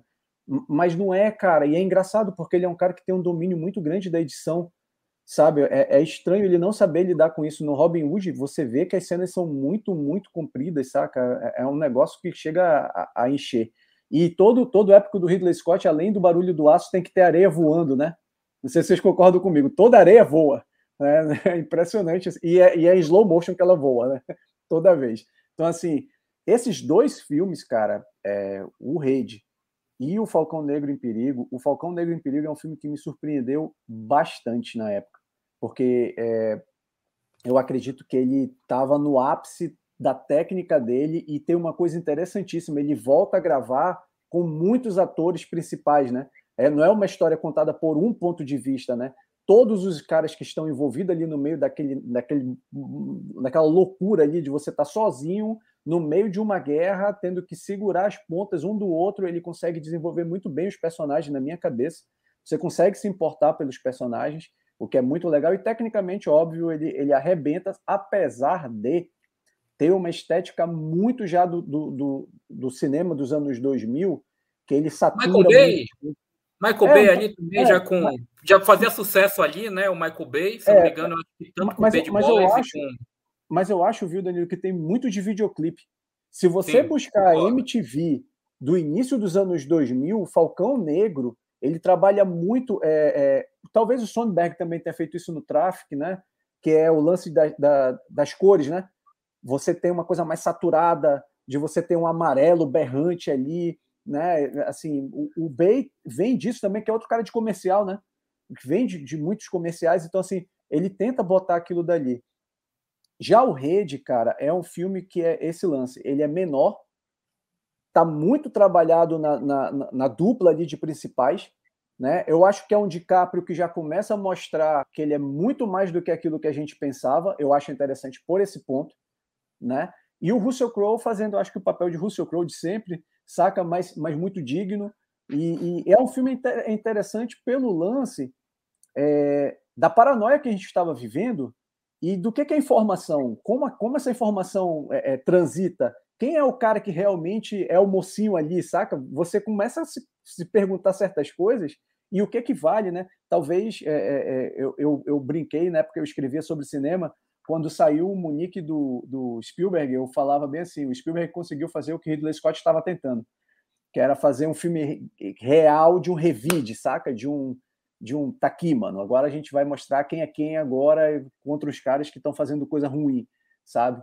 É, talvez seja isso na minha cabeça. Mas é um filme que, no, novamente, é um filme que me agrada muito na parte técnica, cara. A técnica dele, esse lance que a Larissa falou de todo o filme do Ridley Scott, você ouvir os cavalos, né? No Robin Hood era uma coisa que aquilo veio, o gladiador, as cenas você consegue ambientar, ele ambienta muito, não pelo, pelo contexto só da câmera, mas pelo som, pela direção de arte que ele imprime ali, saca? Apesar de ter alguns erros no Gladiador de aparecer relógio, né? A gente sabe disso, aparece relógio, tem, tem coisas que são. Mas, pô, você dominar um, um povo de, sei lá, 3, 4 mil figurantes é, é, muito difícil, né? E naquela época não tinha esse lance de botar figurante muito digital. Então, assim. Mas eu acho que são dois filmes muito interessantes do Ridley Scott que retratam aquele ambiente. Gente, eu acho que a gente está chegando a uma conclusão do seguinte, né? O Ridley Scott ele é um, um diretor da, da presença de espírito daquele, daquele tempo, né? E mesmo que ele faça de época, ele tenta retratar coisas que tenham a ver com aquele tempo. É, talvez seja o lance mesmo publicitário mesmo em si. Larissa, um pouco da ação política nesse, dentro desses dois filmes aí no, no cinema de Ridley Scott? É, eu acho que ele aproveita bem dos temas atuais, assim, é o lado publicitário dele e consegue trazer isso para o universo que ele está acostumado a trabalhar. Uma coisa que a gente falou ali no início acabou não repetindo é que ele é muito sábio na escolha da tecnologia que ele tem é, disponível, né? Ele não foge do que ele tem disponível e ele consegue extrair o melhor possível do que ele tem. Então ele faz isso lá em Blade Runner, como ele conseguiu fazer isso em Gladiador mesmo, por mais que tenha falha de, é, relógio tudo mais, é uma quantidade absurda de gente. E ele segue fazendo isso. Então, ele faz isso em Falcão Negro em Perigo também. É, em Rede de Mentiras, é, no próprio, quando ele segue ali, né, para os suspenses, Hannibal, por aí vai. É, até assisti Hannibal há pouco tempo e eu percebi muito isso. Assim, ele utiliza muito bem as câmeras mais modernas, a edição de arte mais moderna, o figurino mais moderno. Assim, ele pega excelentes profissionais para trabalhar com ele. É, e então, assim, até a edição de som, isso do cavalo, é uma edição de som muito marcante, muito presente e tem que ser tecnologicamente falando bem avançada, né? Então, é isso que a gente não falou, que eu acho interessante falar que esse lado publicitário dele permite que ele trabalhe com mais maestria em cima da indústria, ele não fique tão refém de elementos é, estéticos e, e, enfim, artísticos dele que são é, datados de algum momento. Meio que, ele, meio que ele tenta se adequar o tempo inteiro, né? É, ele se é, adequa é, o né? tempo inteiro e, ao mesmo tempo, ele é, é, renova mesmo o que ele está fazendo ali. Eu acho que... Ele traz o jeito dele, né, de fazer aquilo ali Sim. que os caras estão fazendo, né? Isso é verdade. É. Eu acho que é só para complementar um pouco o que vocês falaram, né? Eu considero Falcão Negro em, em perigo. É, eu tenho vários problemas com o filme. Eu assisti ele na época do cinema, quando ele foi lançado. Também tive um impacto, como o Rod falou. É um filme que te chama muita atenção. Né? Tem aquele contexto meio político, patriota, que é bem cara americana naquela época, principalmente. Isso era necessário. A gente sabe que, pelo que os americanos estavam vivendo, precisavam desse é, reerguer esse espírito americano.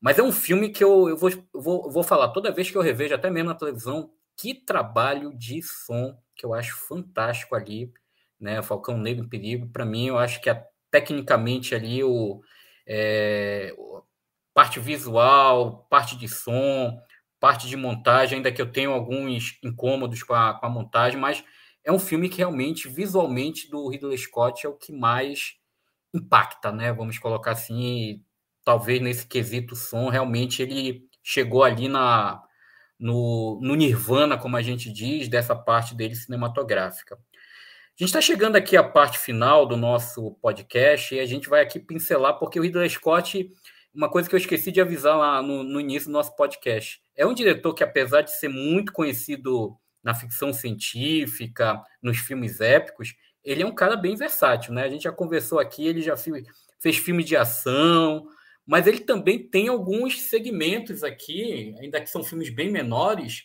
que ele também fez. A gente pode começar, como a Larissa falou, pelo suspense. São nada menos Hannibal, O Gangster, Conselheiro do Crime e Todo o Dinheiro do Mundo. Pelo menos são esses filmes que eu vi, né? Que ele trabalha muito mais com a temática de suspense. Tem outros elementos. O Gangster tem também aquele lado ali da máfia, filme policial mas são filmes muito mais focados no suspense. Queria saber de vocês, o que é que se salva aí? Eu, por exemplo, eu sou grande fã do Gangster. Para mim, eu assisti esse filme do, do Ridley Scott. Para mim, eu acho que depois do Gladiador é talvez, posso estar enganado aqui, o melhor filme do Ridley Scott. Gosto de Perdidos em Marte, que a gente vai falar daqui a pouco, mas é o filme que eu mais gosto dele nesse período de suspense. Depois de Gladiador, o Gangster é meu favorito. E, e colocaria o Hannibal como pior. Né? Hannibal, para mim, é, é, é, um erro colossal que ele consegue estragar, que é um clássico né, do O Silêncio dos Inocentes. Eu acho que o romance do Hannibal, do Thomas Harris, eu já acho horroroso, mas o, o Ridley Scott consegue piorar uma coisa que já era ruim dentro do romance do, do Thomas Harris. O que é que vocês consideram em relação a essa, esse período de suspense aí do Ridley Scott? Ele é muito esperto, gente. Tudo que a gente tem falado aqui até agora, a gente percebe que o Ridley Scott ele faz parte da história do cinema hollywoodiano ali dos últimos anos, porque ele engata no que tá fazendo sucesso e vai, assim. E eu acho que esses últimos filmes que, que a gente citou são um exemplo disso. Até quando você falou de Hannibal, quando eu assisti Hannibal, eu falei, não acredito que esse cara fez isso, sabe? Porque ele pega o filme que tava mais fazendo sucesso, assim, aquele suspense é, dos anos 90 ali, anos 2000, que fazia muito sucesso de serial killer, né? E aí tava pipocando, assim, começando aqueles debates de true crime e tudo mais, e ele tenta fazer o mesmo filme outra vez, né? As séries policiais, séries de investigação também estavam bombando nessa época. Então ele tenta misturar tudo isso, assim, e vendeu o filme. E vendeu bem, assim, vendeu tanto para a crítica como para o público geral. Então, eu acho que ele é muito esperto. E a cada vez que a gente entra numa nova fase aqui, eu percebo que ele chega de novo, ele estreia de novo como um diretor é, novo, só que ao mesmo tempo ele está em todas, assim, ele quer surfar em todas as ondas. Olha, eu, eu, eu, por exemplo, eu considero Hannibal horroroso. Né? Esse eu vi no cinema. Eu vi Silêncio dos Inocentes também no cinema. Eu falei, pô, cara, não dá, não dá, né? É você estragar um clássico, um, suspense extremamente instigante. E com Hannibal, né? Ele faz totalmente o contrário. Eu acho que quando você falou que o, o como é que se diz, o, o gladiador, o, o outro lado dele, né? O lado do mundo sinistro é o êxodo, eu considero o, o, Hannibal, né? Eu acho que o pior lado, a pior faceta hollywoodiana em relação a, aos filmes de suspense, de serial killer, tudo isso. Eu continuo achando o Gangster um, um belo filme. É, eu acho que a dobradinha ali, Russell Crowe, que é o que a gente já discutiu aqui, o, o filme, o, o, ator favorito de Ridley Scott, né? O De Niro dele, vamos colocar o De Niro ou, ou o DiCaprio dele. E a parceria dele com o Denzel Washington, né? Acaba gerando a primeira participação do Denzel Washington com o Ridley Scott eu acho que a parceria entre os dois funciona muito bem. Eu, por exemplo, depois de Gladiador, é o meu filme favorito do, do, do, do Ridley Scott. Rod, que acabou de voltar, Rod. dê seu pronunciamento eu tô, aí. Eu tô caindo o tempo inteiro. Né? Isso. Acontece, acontece. Quais, quais, eram, quais eram além do gangster? Hannibal, Conselheiro do Crime e Todo o Dinheiro do Mundo. O Conselheiro do Crime, eu vou falar uma coisa, né? É, é um filme horroroso, mas tem uma cena que até hoje gera né, coisas engraçadas. Não sei se vocês assistiram o Titane, né? Eu diria que o Titane, o Ridley Scott, ele faz uma cena é, da Cameron Diaz no vidro sexual, né? Que lembra bastante o, o Titanic que ganhou o, o Palma de Ouro desse, desse ano em Cannes. Né? Então, mas tirando isso, cara, o filmezinho ali ordinário que é o, o Conselho do Crime. É, então, eu gosto muito do Gangster porque é, eu, eu tenho comigo aquilo que eu falei lá do Chuva, Chuva Negra, saca? Eu acho que ele admirava aquele tipo de cinema e finalmente ele conseguiu fazer com um enredo bom. Porque o, o roteiro do Gangster é um roteiro muito bom, cara. Mesmo sendo um filme numa época em que não se dava muito crédito para roteiro, mais meio que ah, vamos fazer filmes. Aí sim, ali era a época do, dos filmes épicos, né? Dos, já das grandes é, é, produções, e ele não, ele faz um recorte e, e, consegue entregar um trabalho muito bom. A reconstituição é muito boa, o roteiro é sensacional e as atuações do Denzel Washington e do Russell Crowe estão muito, muito boas. Há duelos muito bons, a lá Michael Mann, quando ele filmou o Alpatino e o, e o De Niro junto ali, saca? Me, me soou muito aquilo dentro daquele, daquele patamar. Agora, o Hannibal, cara, é uma das piores experiências que eu tive na minha vida com cinema. Assim, é execrável, é, você não pode falar nada, mas assim, eu, eu, eu quase sempre não ponho tanto na conta do diretor. A maioria das pessoas põe tudo na conta sempre do diretor, mas às vezes, cara, é, tem filmes de encomenda mesmo que você tem que cumprir, às vezes, para você ver se você coloca um outro projeto ali. Eu sei que todo mundo fala, ah, pô, mas é o Ridley Scott, Rodrigo, pelo amor de Deus, ele não precisa disso. Não precisa disso porque a gente não vê ele falando que precisa disso ou não precisa disso, saca? Mas, assim, é terrível, cara. E, e você não pode dizer, ah, o elenco era ruim. Você já pensou você ter Julianne Moore, você ter o, o, o Anthony Hopkins e você tem o Rei Liotta, cara. Eu queria ver aqueles três naquela cena que ele está comendo o cérebro dele, o que que, que que rolava no bastidor daquilo. Mas não foi uma criação do Ridley Scott. Tava no roteiro, sacou? E ele tem que gravar aquilo ali porque está dentro. A parte técnica, como a Larissa falou, é, é, é visível, cara. É visível que está muito bem feito, está muito bem trabalhado e, e ele está usando elementos daquele tempo. Mas, assim, desses daí, cara, o Gangster é um filme que merecia. O, o, o no, no Duelistas, é, o documentário é feito, é uma entrevista entre ele e o diretor daquela regravação do Conde, Conde de Monte Cristo, lembra? E, e, o cara, e o cara fala exatamente isso. Eu revi muito duelistas para poder gravar aquele filme. Aquele filme é um bom filme, né? Aquele do, aquela regravação do, do Conde de Monte Cristo, que é com o Caviezel, né? Isso, isso mesmo. E o Guy, né? É o Guy, é o Guy Pearce, né? Eu acho que são Guy Pearce, que faz o inimigo. E tem, se eu não me engano, os o Richard Harris, se eu não me engano, que faz Isso, o mentor. são os três. E, e, o cara falou: assisti muito duelistas para poder fazer a minha versão do Conde de Monte Cristo. E, e, e, ali você vê que o, que o Ridley Scott ele gosta desse tipo de situação, saca? De, de, de vir um, um, um, filme que chegue por encomenda para ele e ele faça. Apesar dele reclamar muito. Ele reclama lá que no Duelistas ele, a parte que ele mais gastou dinheiro foi com figurino e ele não entendia por que, que ele gastava tanto com figurino saca? Mas assim, é, é, um trabalho que você vê a mão firme dele. Esse outro que tem a Cameron Diaz, cara, eu me recusei a assistir, eu vou confessar aqui. Eu me recusei a assistir pelo, pelo trailer mesmo em si, eu já achei tudo muito muito exagerado, saca?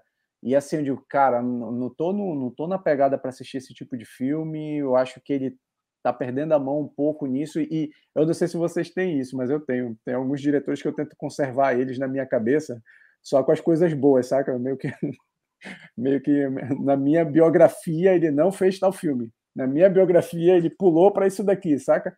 Então, assim, eu, eu costumo meio que fazer isso com, com ele e com alguns outros é, diretores, assim. E aí a gente tem aqui a parte final. Ele também fez dois, dois dramas. Um Bom Ano, outro com Russell Crowe, né? Esquecível, por gentileza. E Os Vigaristas, que eu acho um bom filme. Não sei se vocês vão concordar aí. Eu acho Os Vigaristas um bom filme, né? Com Nicolas Cage. Tem agora o nome da atriz que era do Peixe Grande, que me fugiu o nome, né? Até até sumiu, acho que é Alison Lohan, né, que também ela faz esse personagem dentro do filme. E tem também, agora eu esqueci o que fez as Confissões de uma Mente Criminosa, Sam Rockwell, né, também participa do filme. Eu acho um bom filme dramático, familiar, com os elementos de crime. O que é que vocês consideram em relação a esses dois filmes de uma forma assim bem rápida, né? Já que são filmes pouco mencionados em relação à filmografia do, do Ridley Scott. Esse, esse um bom ano deve ter sido um bom ano para o Ridley Scott. Para a gente foi um péssimo filme. É chato para Dedel. É, talvez passe por aquilo que a gente já comentou. Tava numa onda de fazer esse tipo de filme, né? do pai que não compreendia a filha, e aí eles têm aquele momento em que eles vão fazer uma troca e tal. É, o Vigaristas, eu gosto muito do filme, mas eu acho que ele foi sublimado por um outro filme que estava muito próximo dele e que saiu na mesma época, que é o Prenda-me Se For Capaz. Quando o Prenda-me Se For Capaz saiu e o Ridley veio com o Vigaristas, parece que as pessoas fizeram assim, talvez seja por causa até do, das premiações, né?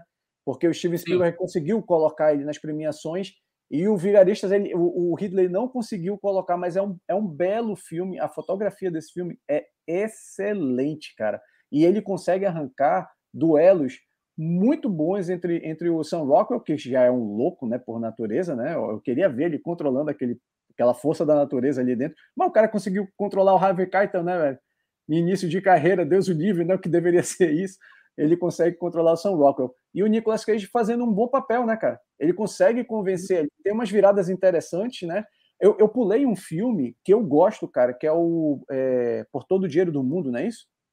Todo Dinheiro do Mundo. Eu acho, eu acho esse filme um bom filme e eu tenho comigo que esse filme foi um ensaio que ele fez para poder fazer esse Gucci. Porque me parece que ele está indo para um pouco disso, sabe? fatos que aconteceram reais fora dos Estados Unidos ou que não tem tanta conexão com, a, com aquela sociedade americana, sabe? E, aí eu vou mostrar o meu olhar sobre aquilo. Assim, isso me interessa bastante quando ele, porque eu não sei se vocês concordam também. Quando ele cai para um lance de época, parece que ele consegue realçar, né? Mesmo que se, mesmo que eu não sei se é época. Quando ele vai para frente no futuro ou quando ele vai para o passado, a parte de direção de arte, a parte de, de, de design dele, a parte de é, diretor de uma peça em si, saca? Não é, um, não é um diretor de um filme, é um diretor que está querendo te vender um mundo, uma realidade. Parece que ele se sente bem confortável com isso, né, cara? E ele consegue usar elementos. Esse, esse por todo, nem todo o dinheiro do mundo, eu nunca lembro direito do Todo o dinheiro do, do mundo. Cara, cara, é muito bem filmado. Se você, se você pegasse, ah, eu falo da filmagem, se você pegasse aquela filmagem e você jogasse para um, um drama daqueles que é tipo a, a escolha de Sofia, tipo, iria, iria passar tranquilo no meio daquele, daquele panteão de filmes que, que buscavam um drama de algo que aconteceu e, e, e que estava sendo documentado, saca? Assim, eu, acho, eu acho interessantíssimo que ele tenha ido para isso. E, e, talvez a versatilidade que ele tenha venha da publicidade, né? Porque eu sempre falo quando eu dava aula para os meus alunos que eu escolhi essa profissão porque eu não vou fazer a mesma coisa todo dia. E mesmo que repita o Natal, o cliente não vai querer o comercial do Natal que eu fiz no ano passado. Saca? Eu vou ter que me reinventar. Mesmo que seja uma coisa é, é, é, é, que obedeça um segmento, eu tenho que tentar levar alguma coisa diferente, sabe? Então, assim, eu, eu acho que isso que ele busca, sabe? Fazer filmes diferentes dentro de uma ambientação a qual ele tem um controle técnico e que, de alguma forma, ele esteja é, é, talvez seja isso, ele tem a relevância, sabe? Ele não é aquele diretor que só faz aquele tipo de filme, ah, mais um filme de ficção do Ridley Scott. Mas eu acho que isso também tem a ver também com os bons diretores, né? O Kubrick fazia filmes completamente é, equidistantes, né? Ele não era o mesmo filme, né? Ele, ele se dizia, o, o Hitchcock, mesmo com as pessoas dizendo que ah, é o mestre do suspense, o Hitchcock fez tudo, né, cara? Ele fez comédia, ele fez terror, ele fez horror. Terror, horror é completamente diferente ele fez é, é, é, romance pra caramba, né? De uma certa forma, ele desenvolveu comédia ali, mas não. Vem uma pencha e essa pencha se fixa. Talvez a pencha do Ridley Scott seja, tecnicamente, ele é muito bom, que é o que eu estou querendo pôr aqui o tempo inteiro, né? Talvez também. E assim, a gente chega também à, à, parte da ficção científica, né? A gente teve o Prometheus, Prometheus e o Alien Covenant, que é sequências do Alien, oitavo passageiro. Eu acho que o, o pai acabou, de certa forma, pegando os filhos e seguindo caminhos muito ruins. Eu até acho que o Prometheus tem até seus bons momentos, mas eu acho o Alien Covenation um, uma coisa ruim. É, é um slash movie no espaço, em outro planeta, né? Para mim é totalmente desprezível. Mas ele também fez Perdidos em Marte, que para mim é o, é o filme, talvez, se a gente for olhar na carreira dele, um dos mais rentáveis, né? E é um filme assim bem modesto, não tem nada aquela questão do épico, é uma ficção científica muito mais voltada para um drama de sobrevivência, né? E foi um filme que acabou sendo é, uma, uma grande surpresa na época de lançamento, foi até indicado ao Oscar, né? O Ridley Scott acabou ali perdendo a vaga de diretor, mas o filme acabou sendo entre os dez indicados no, no, na época. E foi um grande sucesso de bilheteria. Eu me lembro de ter assistido o filme num, numa sessão lotadíssima de cinema, que fazia tempo que eu não via uma sessão tão lotada né, com todas as poltronas ocupadas, que talvez seja ali um retorno do, do, do Ridley Scott à ficção científica, né, de uma forma mais intimista, mais dramática, mas com um roteiro bem envolvente, né, uma narrativa bem envolvente. Como é que vocês enxergam um pouco, né, tanto os dois aliens que ele fez, tentando seguir a, a essência é, do clássico de 78, 79, desculpa, e o Perdidos em Marte, para a gente poder fechar a filmografia do nosso querido Ridley Scott para falar sobre, lógico, o trailer do filme que vai começar a semana, que é a Kazaguchi.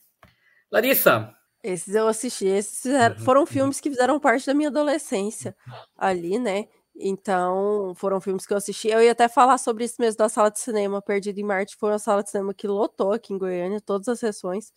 E foi um filme que ele vem nessa nova essa nova abordagem do espaço que a gente teve Perdido em Marte, teve Gravidade, o próprio Interstellar lá, enfim, é um espaço mais introspectivo, né? Até um dos meus filmes favoritos ali é, dos últimos anos é A Diastra, do James Gray, e, e é voltar esse espaço completamente para o indivíduo. É, e eu acho que Perdido em Marte foi um dos filmes que abriu essa sequência aí, onde o individualismo ali é, trata, é, é, muito atual, né? Novamente, aqui o Ridley Scott traz um tema do individualismo social muito atual, leva esse personagem para o espaço. Então, trabalha a solidão, trabalha o individualismo, trabalha a sobrevivência por esse lado. É, eu acho que é um filme muito importante na filmografia dele por causa disso, assim, pelo movimento que estava acontecendo na época e, e, por onde ele chegou. Tecnico, te, tecnologicamente falando também, é um filme brilhante, assim, é um filme muito bonito. É, então, eu acho que fazia sentido lotar as salas de cinema por eles. As sequências de Alien, eu acho que ele já estava numa num andar da carruagem muito desesperador ali. Então, assim, acho que os erros que ele cometeu foram erros que outros diretores que tentaram conduzir a obra também cometeram, assim, de perder mesmo a essência da história e só desenvolver mais um filme de ficção científica, de ação, é, de, de, terror também. É, então, eu acho que perde a essência do Alien, primeiro, que só fazia sentido naquela época também, assim. É, mas Perdido em Marte acho que é um destaque bacana de, de, se comentar, principalmente com esse comparativo do espaço como um lugar de solidão, do espaço como um lugar de pensar consigo mesmo, né? De, de reflexões filosóficas para esse lado. E até colonização em Marte também, tá? é um tópico que tá, é muito recente, né? Então, eu, eu, eu acho que o Perdido em Marte ele dialoga muito, dialogou muito com as pessoas por esse lance já citado e também por usar isso que a gente está acabando de usar aqui, sabe? Voltar a coisa meio para um Big Brother, em que eu tenho uma câmera aqui e que eu dialogo com essa câmera e que as pessoas entendem isso de uma forma mais, sabe, próxima. Não é, não é uma ficção científica que vai estar tão distante das pessoas, sabe? Me parece isso. Ele, ele conseguiu trazer esse aspecto. Porque ficção científica, quando a gente pensa em espaço, a gente pensa coisa grande, né, cara? Naves gigantes, o planeta. Não, ele reduziu a coisa e, e, e conseguiu trazer uma, uma intimidade. O Perdido em Marte tem uma coisa interessantíssima, cara, que durante muito tempo o Ridley Scott ele não, não, é, não é visto como um diretor de atores, né? E em Perdido em Marte ele, ele faz um grande trabalho junto com o Matt Damon, né, cara? Porque não é só você carregar sozinho, tipo Gravidade já citado. Gravidade é outro filme, de novo, né? Que a Sandra Bullock carrega nas costas, cara. Né? Então, assim, é muito o ator e o diretor. Você conseguiu. O Lunar, né, do Sam Rockwell, também trabalhava muito isso, que eu adoro aquele filme, acho um filme muito bom. Então, assim, é, é, será que você está sozinho? O, o, o, que tem o Brad Pitt, que você citou também, Larissa, porra, eu adoro esse filme, cara. Eu adoro esse filme, acho esse filme muito, muito bom. E, e, foi meio que deixado de lado, né, cara? Assim, é, é enfim. Mas é, os aliens, cara, eu vou dizer para vocês, o problema do Alien não é o Ridley Scott. O problema do Alien é, um, quando você faz um filme muito bom, é muito, muito, muito difícil você conseguir desenvolver ele para coisas em que você não fique se questionando, mas cara, será que eu vou para cá? Será que eu vou para lá? Na minha cabeça, todos, todas as continuações do Alien é uma repetição do filme que o Ridley Scott fez e ele vai sempre tentar colocar alguma coisa técnica nova. É esse, é esse o intuito dele com relação a isso, né? É, eu acho que a única pessoa que conseguiu gravar é, é, bem Alien depois do Ridley Scott foi o James Cameron, mas eu acho que ele já foi para um cinema mais de ação, né? Ele não ele não, ele não estava fazendo o mesmo filme, filme, que o Ridley Scott fez, saca? O Ridley Scott não, ele ficou com esse negócio de que ele tem que fazer é, é, é um filme de terror no espaço o tempo inteiro. E eu acho que ele está gravando versões de filmes de terror dentro do Alien, sabe? O primeiro foi A Casa Mal Assombrada, o segundo é aquele tipo, eu sei o que vocês fizeram no verão passado, entendeu? E o, porque o Fassbender faz meio que o papel do, do do, do psicopata ali, saca? Que está manejando todas aquelas pessoas para um fim. E o terceiro, na minha cabeça, é um, é um, é um gorzão mesmo. Mano, agora eu vou rasgar tudo, vou explodir tudo. E no IMAX, que foi quando foi onde eu assisti, fica ótimo, porque o som é avassalador, as mortes são gigantescas, entendeu? Mas assim, não é, não é um filmaço. Eu assisto, assisti de novo, inclusive, o Covenant. Eu não acho um filme tão ruim, mas talvez seja por esse lance de sempre, tecnicamente, ele, ele entregar um trabalho muito bom. Então você sempre consegue desculpar certas coisas, né? É, mas o Perdido, o Perdido em Marte eu acho que é um filme muito significativo do tempo dele, né? É, é aquela relação que a gente tem e o lance que, que foi bem falado de que é, as redes sociais de alguma forma tentaram transformar as pessoas em especial, né?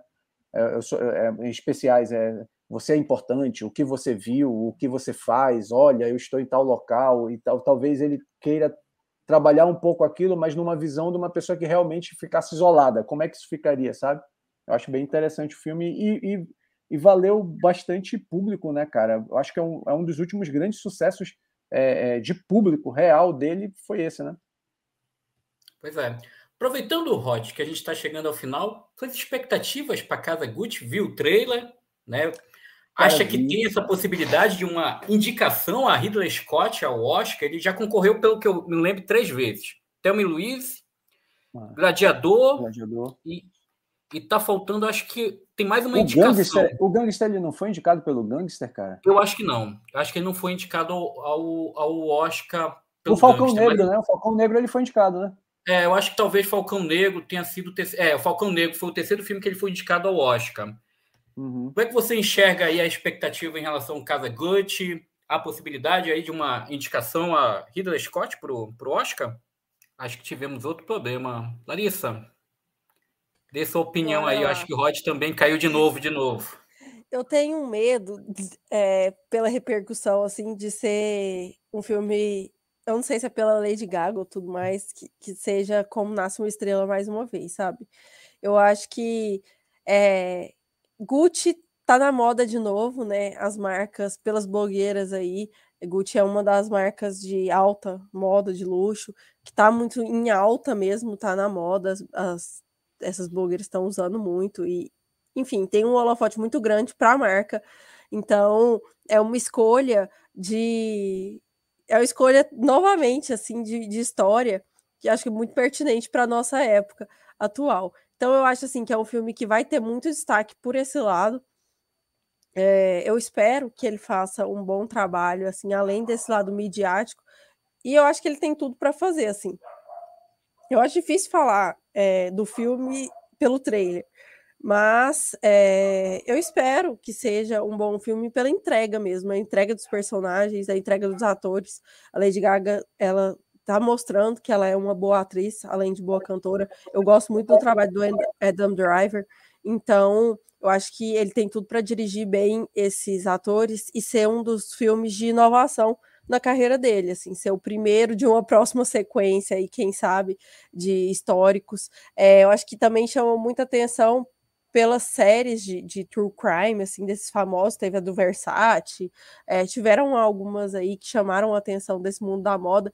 Então, eu acho assim, é um filme muito atual, para uma geração muito atual, assim, é um filme para é, TikToker, assim, é por causa da marca, por causa do, da forma como ele é conduzido, por causa das estrelas presentes. Então, assim, eu acho que ele foi bem publicitário nessa escolha, e eu só espero que seja um bom filme aí, que entre para os melhores filmes do ano. E qualquer coisa a gente volta para falar dele também. Rod, você caiu, está de volta. Caí, mais uma vez. Cara, você é um... eu, eu, eu, sou um caicai, né? Eu virei pois é. Neymar. É. O importante. O Rod é um cavaleiro, ele quer que me deixar falar primeiro, entendeu? Então, é. cai, é para isso. estrategista. Ei, você tá, tá que nem o Red Scott, um estrategista enxergando né? momentos. Publicitário, pra... né, cara? Publicitário. É. É, saída pela esquerda, sabe? Assim. Mas, assim, eu, eu, que eu tava falando, eu acho interessante que ele, que ele esteja buscando esse caminho pelo lance da atualidade, que é um negócio que ele gosta, né? Como acabou de ser falado tá uma vertente disso, né?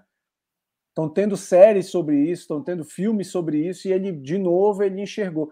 Talvez também seja o lance do empresário, né, cara? Que a gente ainda não, não se tocou meio disso, né? Talvez seja o empresário dele, ó, a nova moda é não sei o quê. Vamos fazer um filme de não sei o quê para você ser relevante dentro desse cenário. Talvez também seja isso, saca? Não seja nem ele em si, né?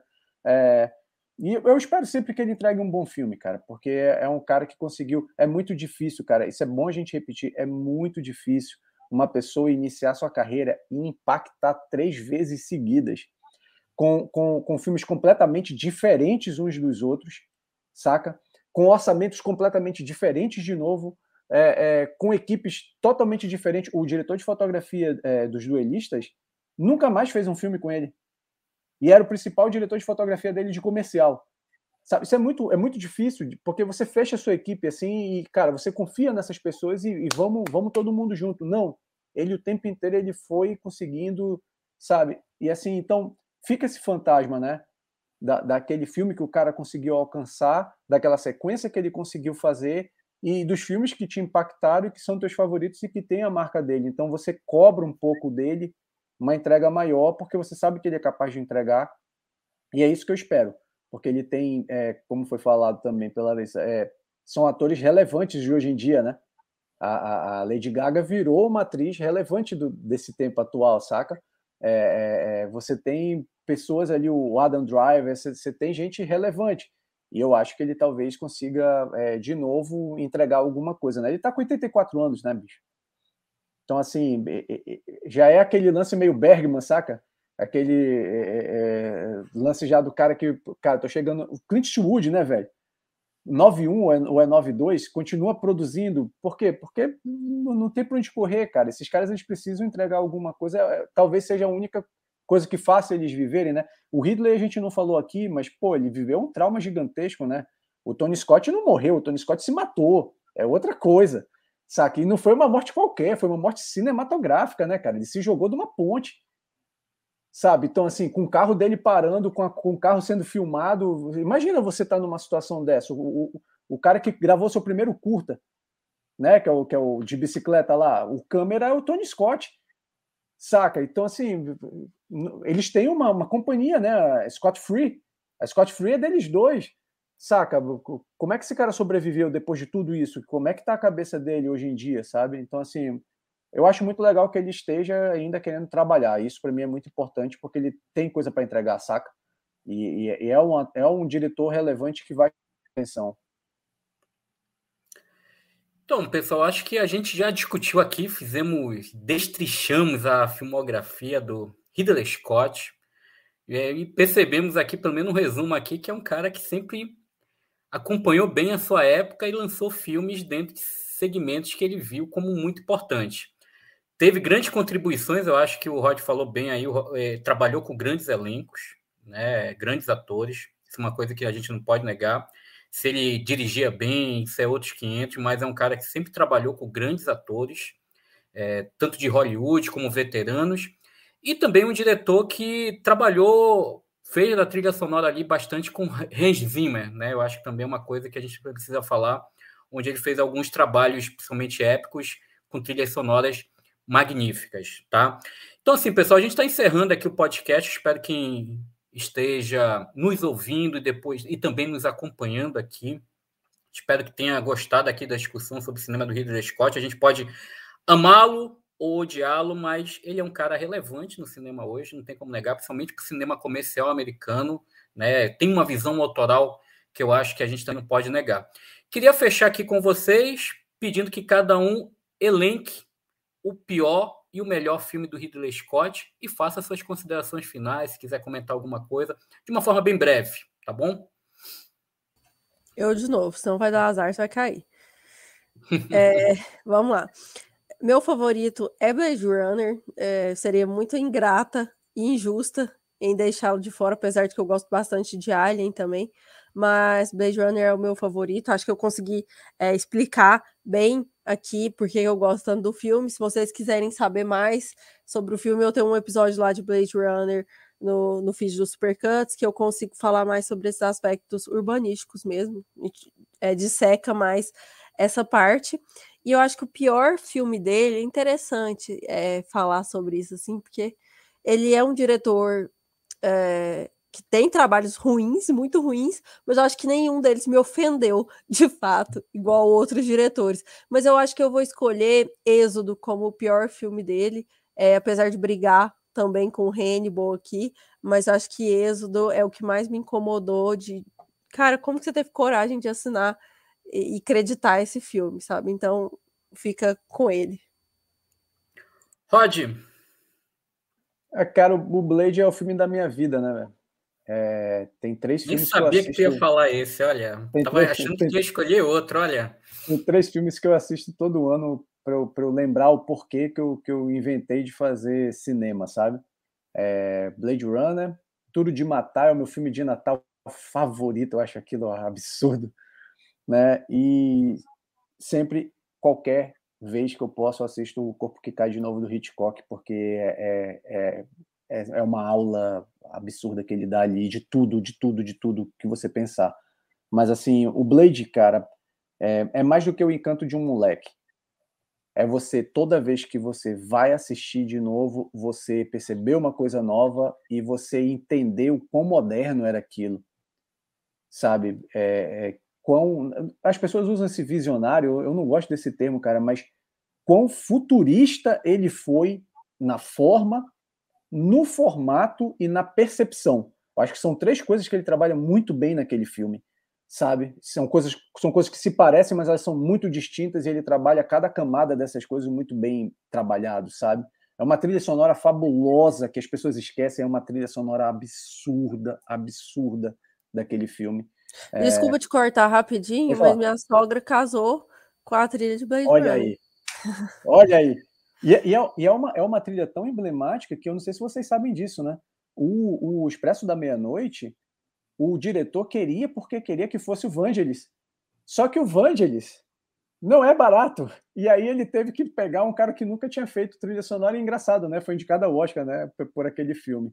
E o pior filme dele, mano, para mim é o um empate duplo entre Hannibal e a, a, aquele, aquela maldição daquele As Cruzadas. Eu acho aquele filme um equívoco gigantesco quando eu escrevia sobre cinema em jornal, eu falei que é um incrível filme que tem uma letra sobrando, porque é uma acusada. Sobrou um R ali naquela praga, que aquilo é uma. Nossa, mano, eu, eu, esse, esse é um daqueles poucos filmes, não sei se vocês têm isso. Quando acaba, você diz: Meu Deus, perdi duas horas da minha vida, não tem mais retorno, meus olhos é, se foram, saca? É um filme muito ruim, cara, muito ruim. Até tecnicamente, você olhando, ele é bom, o acabamento é ótimo, mas é um filme ruim demais, cara, demais. É ele e o Hannibal. O Hannibal talvez também passe pela expectativa, né? Eu acho que a gente criou uma expectativa para o filme que, pô, pelo amor de Deus, né, cara? É o Ridley Scott fazendo. Caramba, deve ser do. E até o Brett Ratner fez um trabalho melhor, né? Com, Dragão Vermelho. O Brett Ratner, o Brett Ratner conseguiu regravar melhor do que o. Pô, é difícil, cara. Bem, pessoal, eu encerro. Vou fazer aqui o voto do contra né? Você, Alien, o Oitavo Passageiro, meu filme favorito, até porque eu sou um grande fã de horror. Sim. E o pior filme, eu, eu colocaria dois abraçados. Robin Hood e Hannibal. Esses aí podem morrer abraçados, afogados aí, que são os piores filmes para mim do, do Ridley Scott. Então, pessoal, queria agradecer muito aí a participação de vocês, tá? Larissa, muito obrigado. Rod Castro, muito obrigado. E a gente espera que vocês aqui estejam nos escutando, vendo, tenham gostado do, do nosso podcast falando sobre Ridley Scott. E acompanhe a gente aqui no Cine7 em outros podcasts aqui disponível dentro do nosso site www.cine7.com.br. A gente se vê até o próximo podcast. Um grande abraço a todos.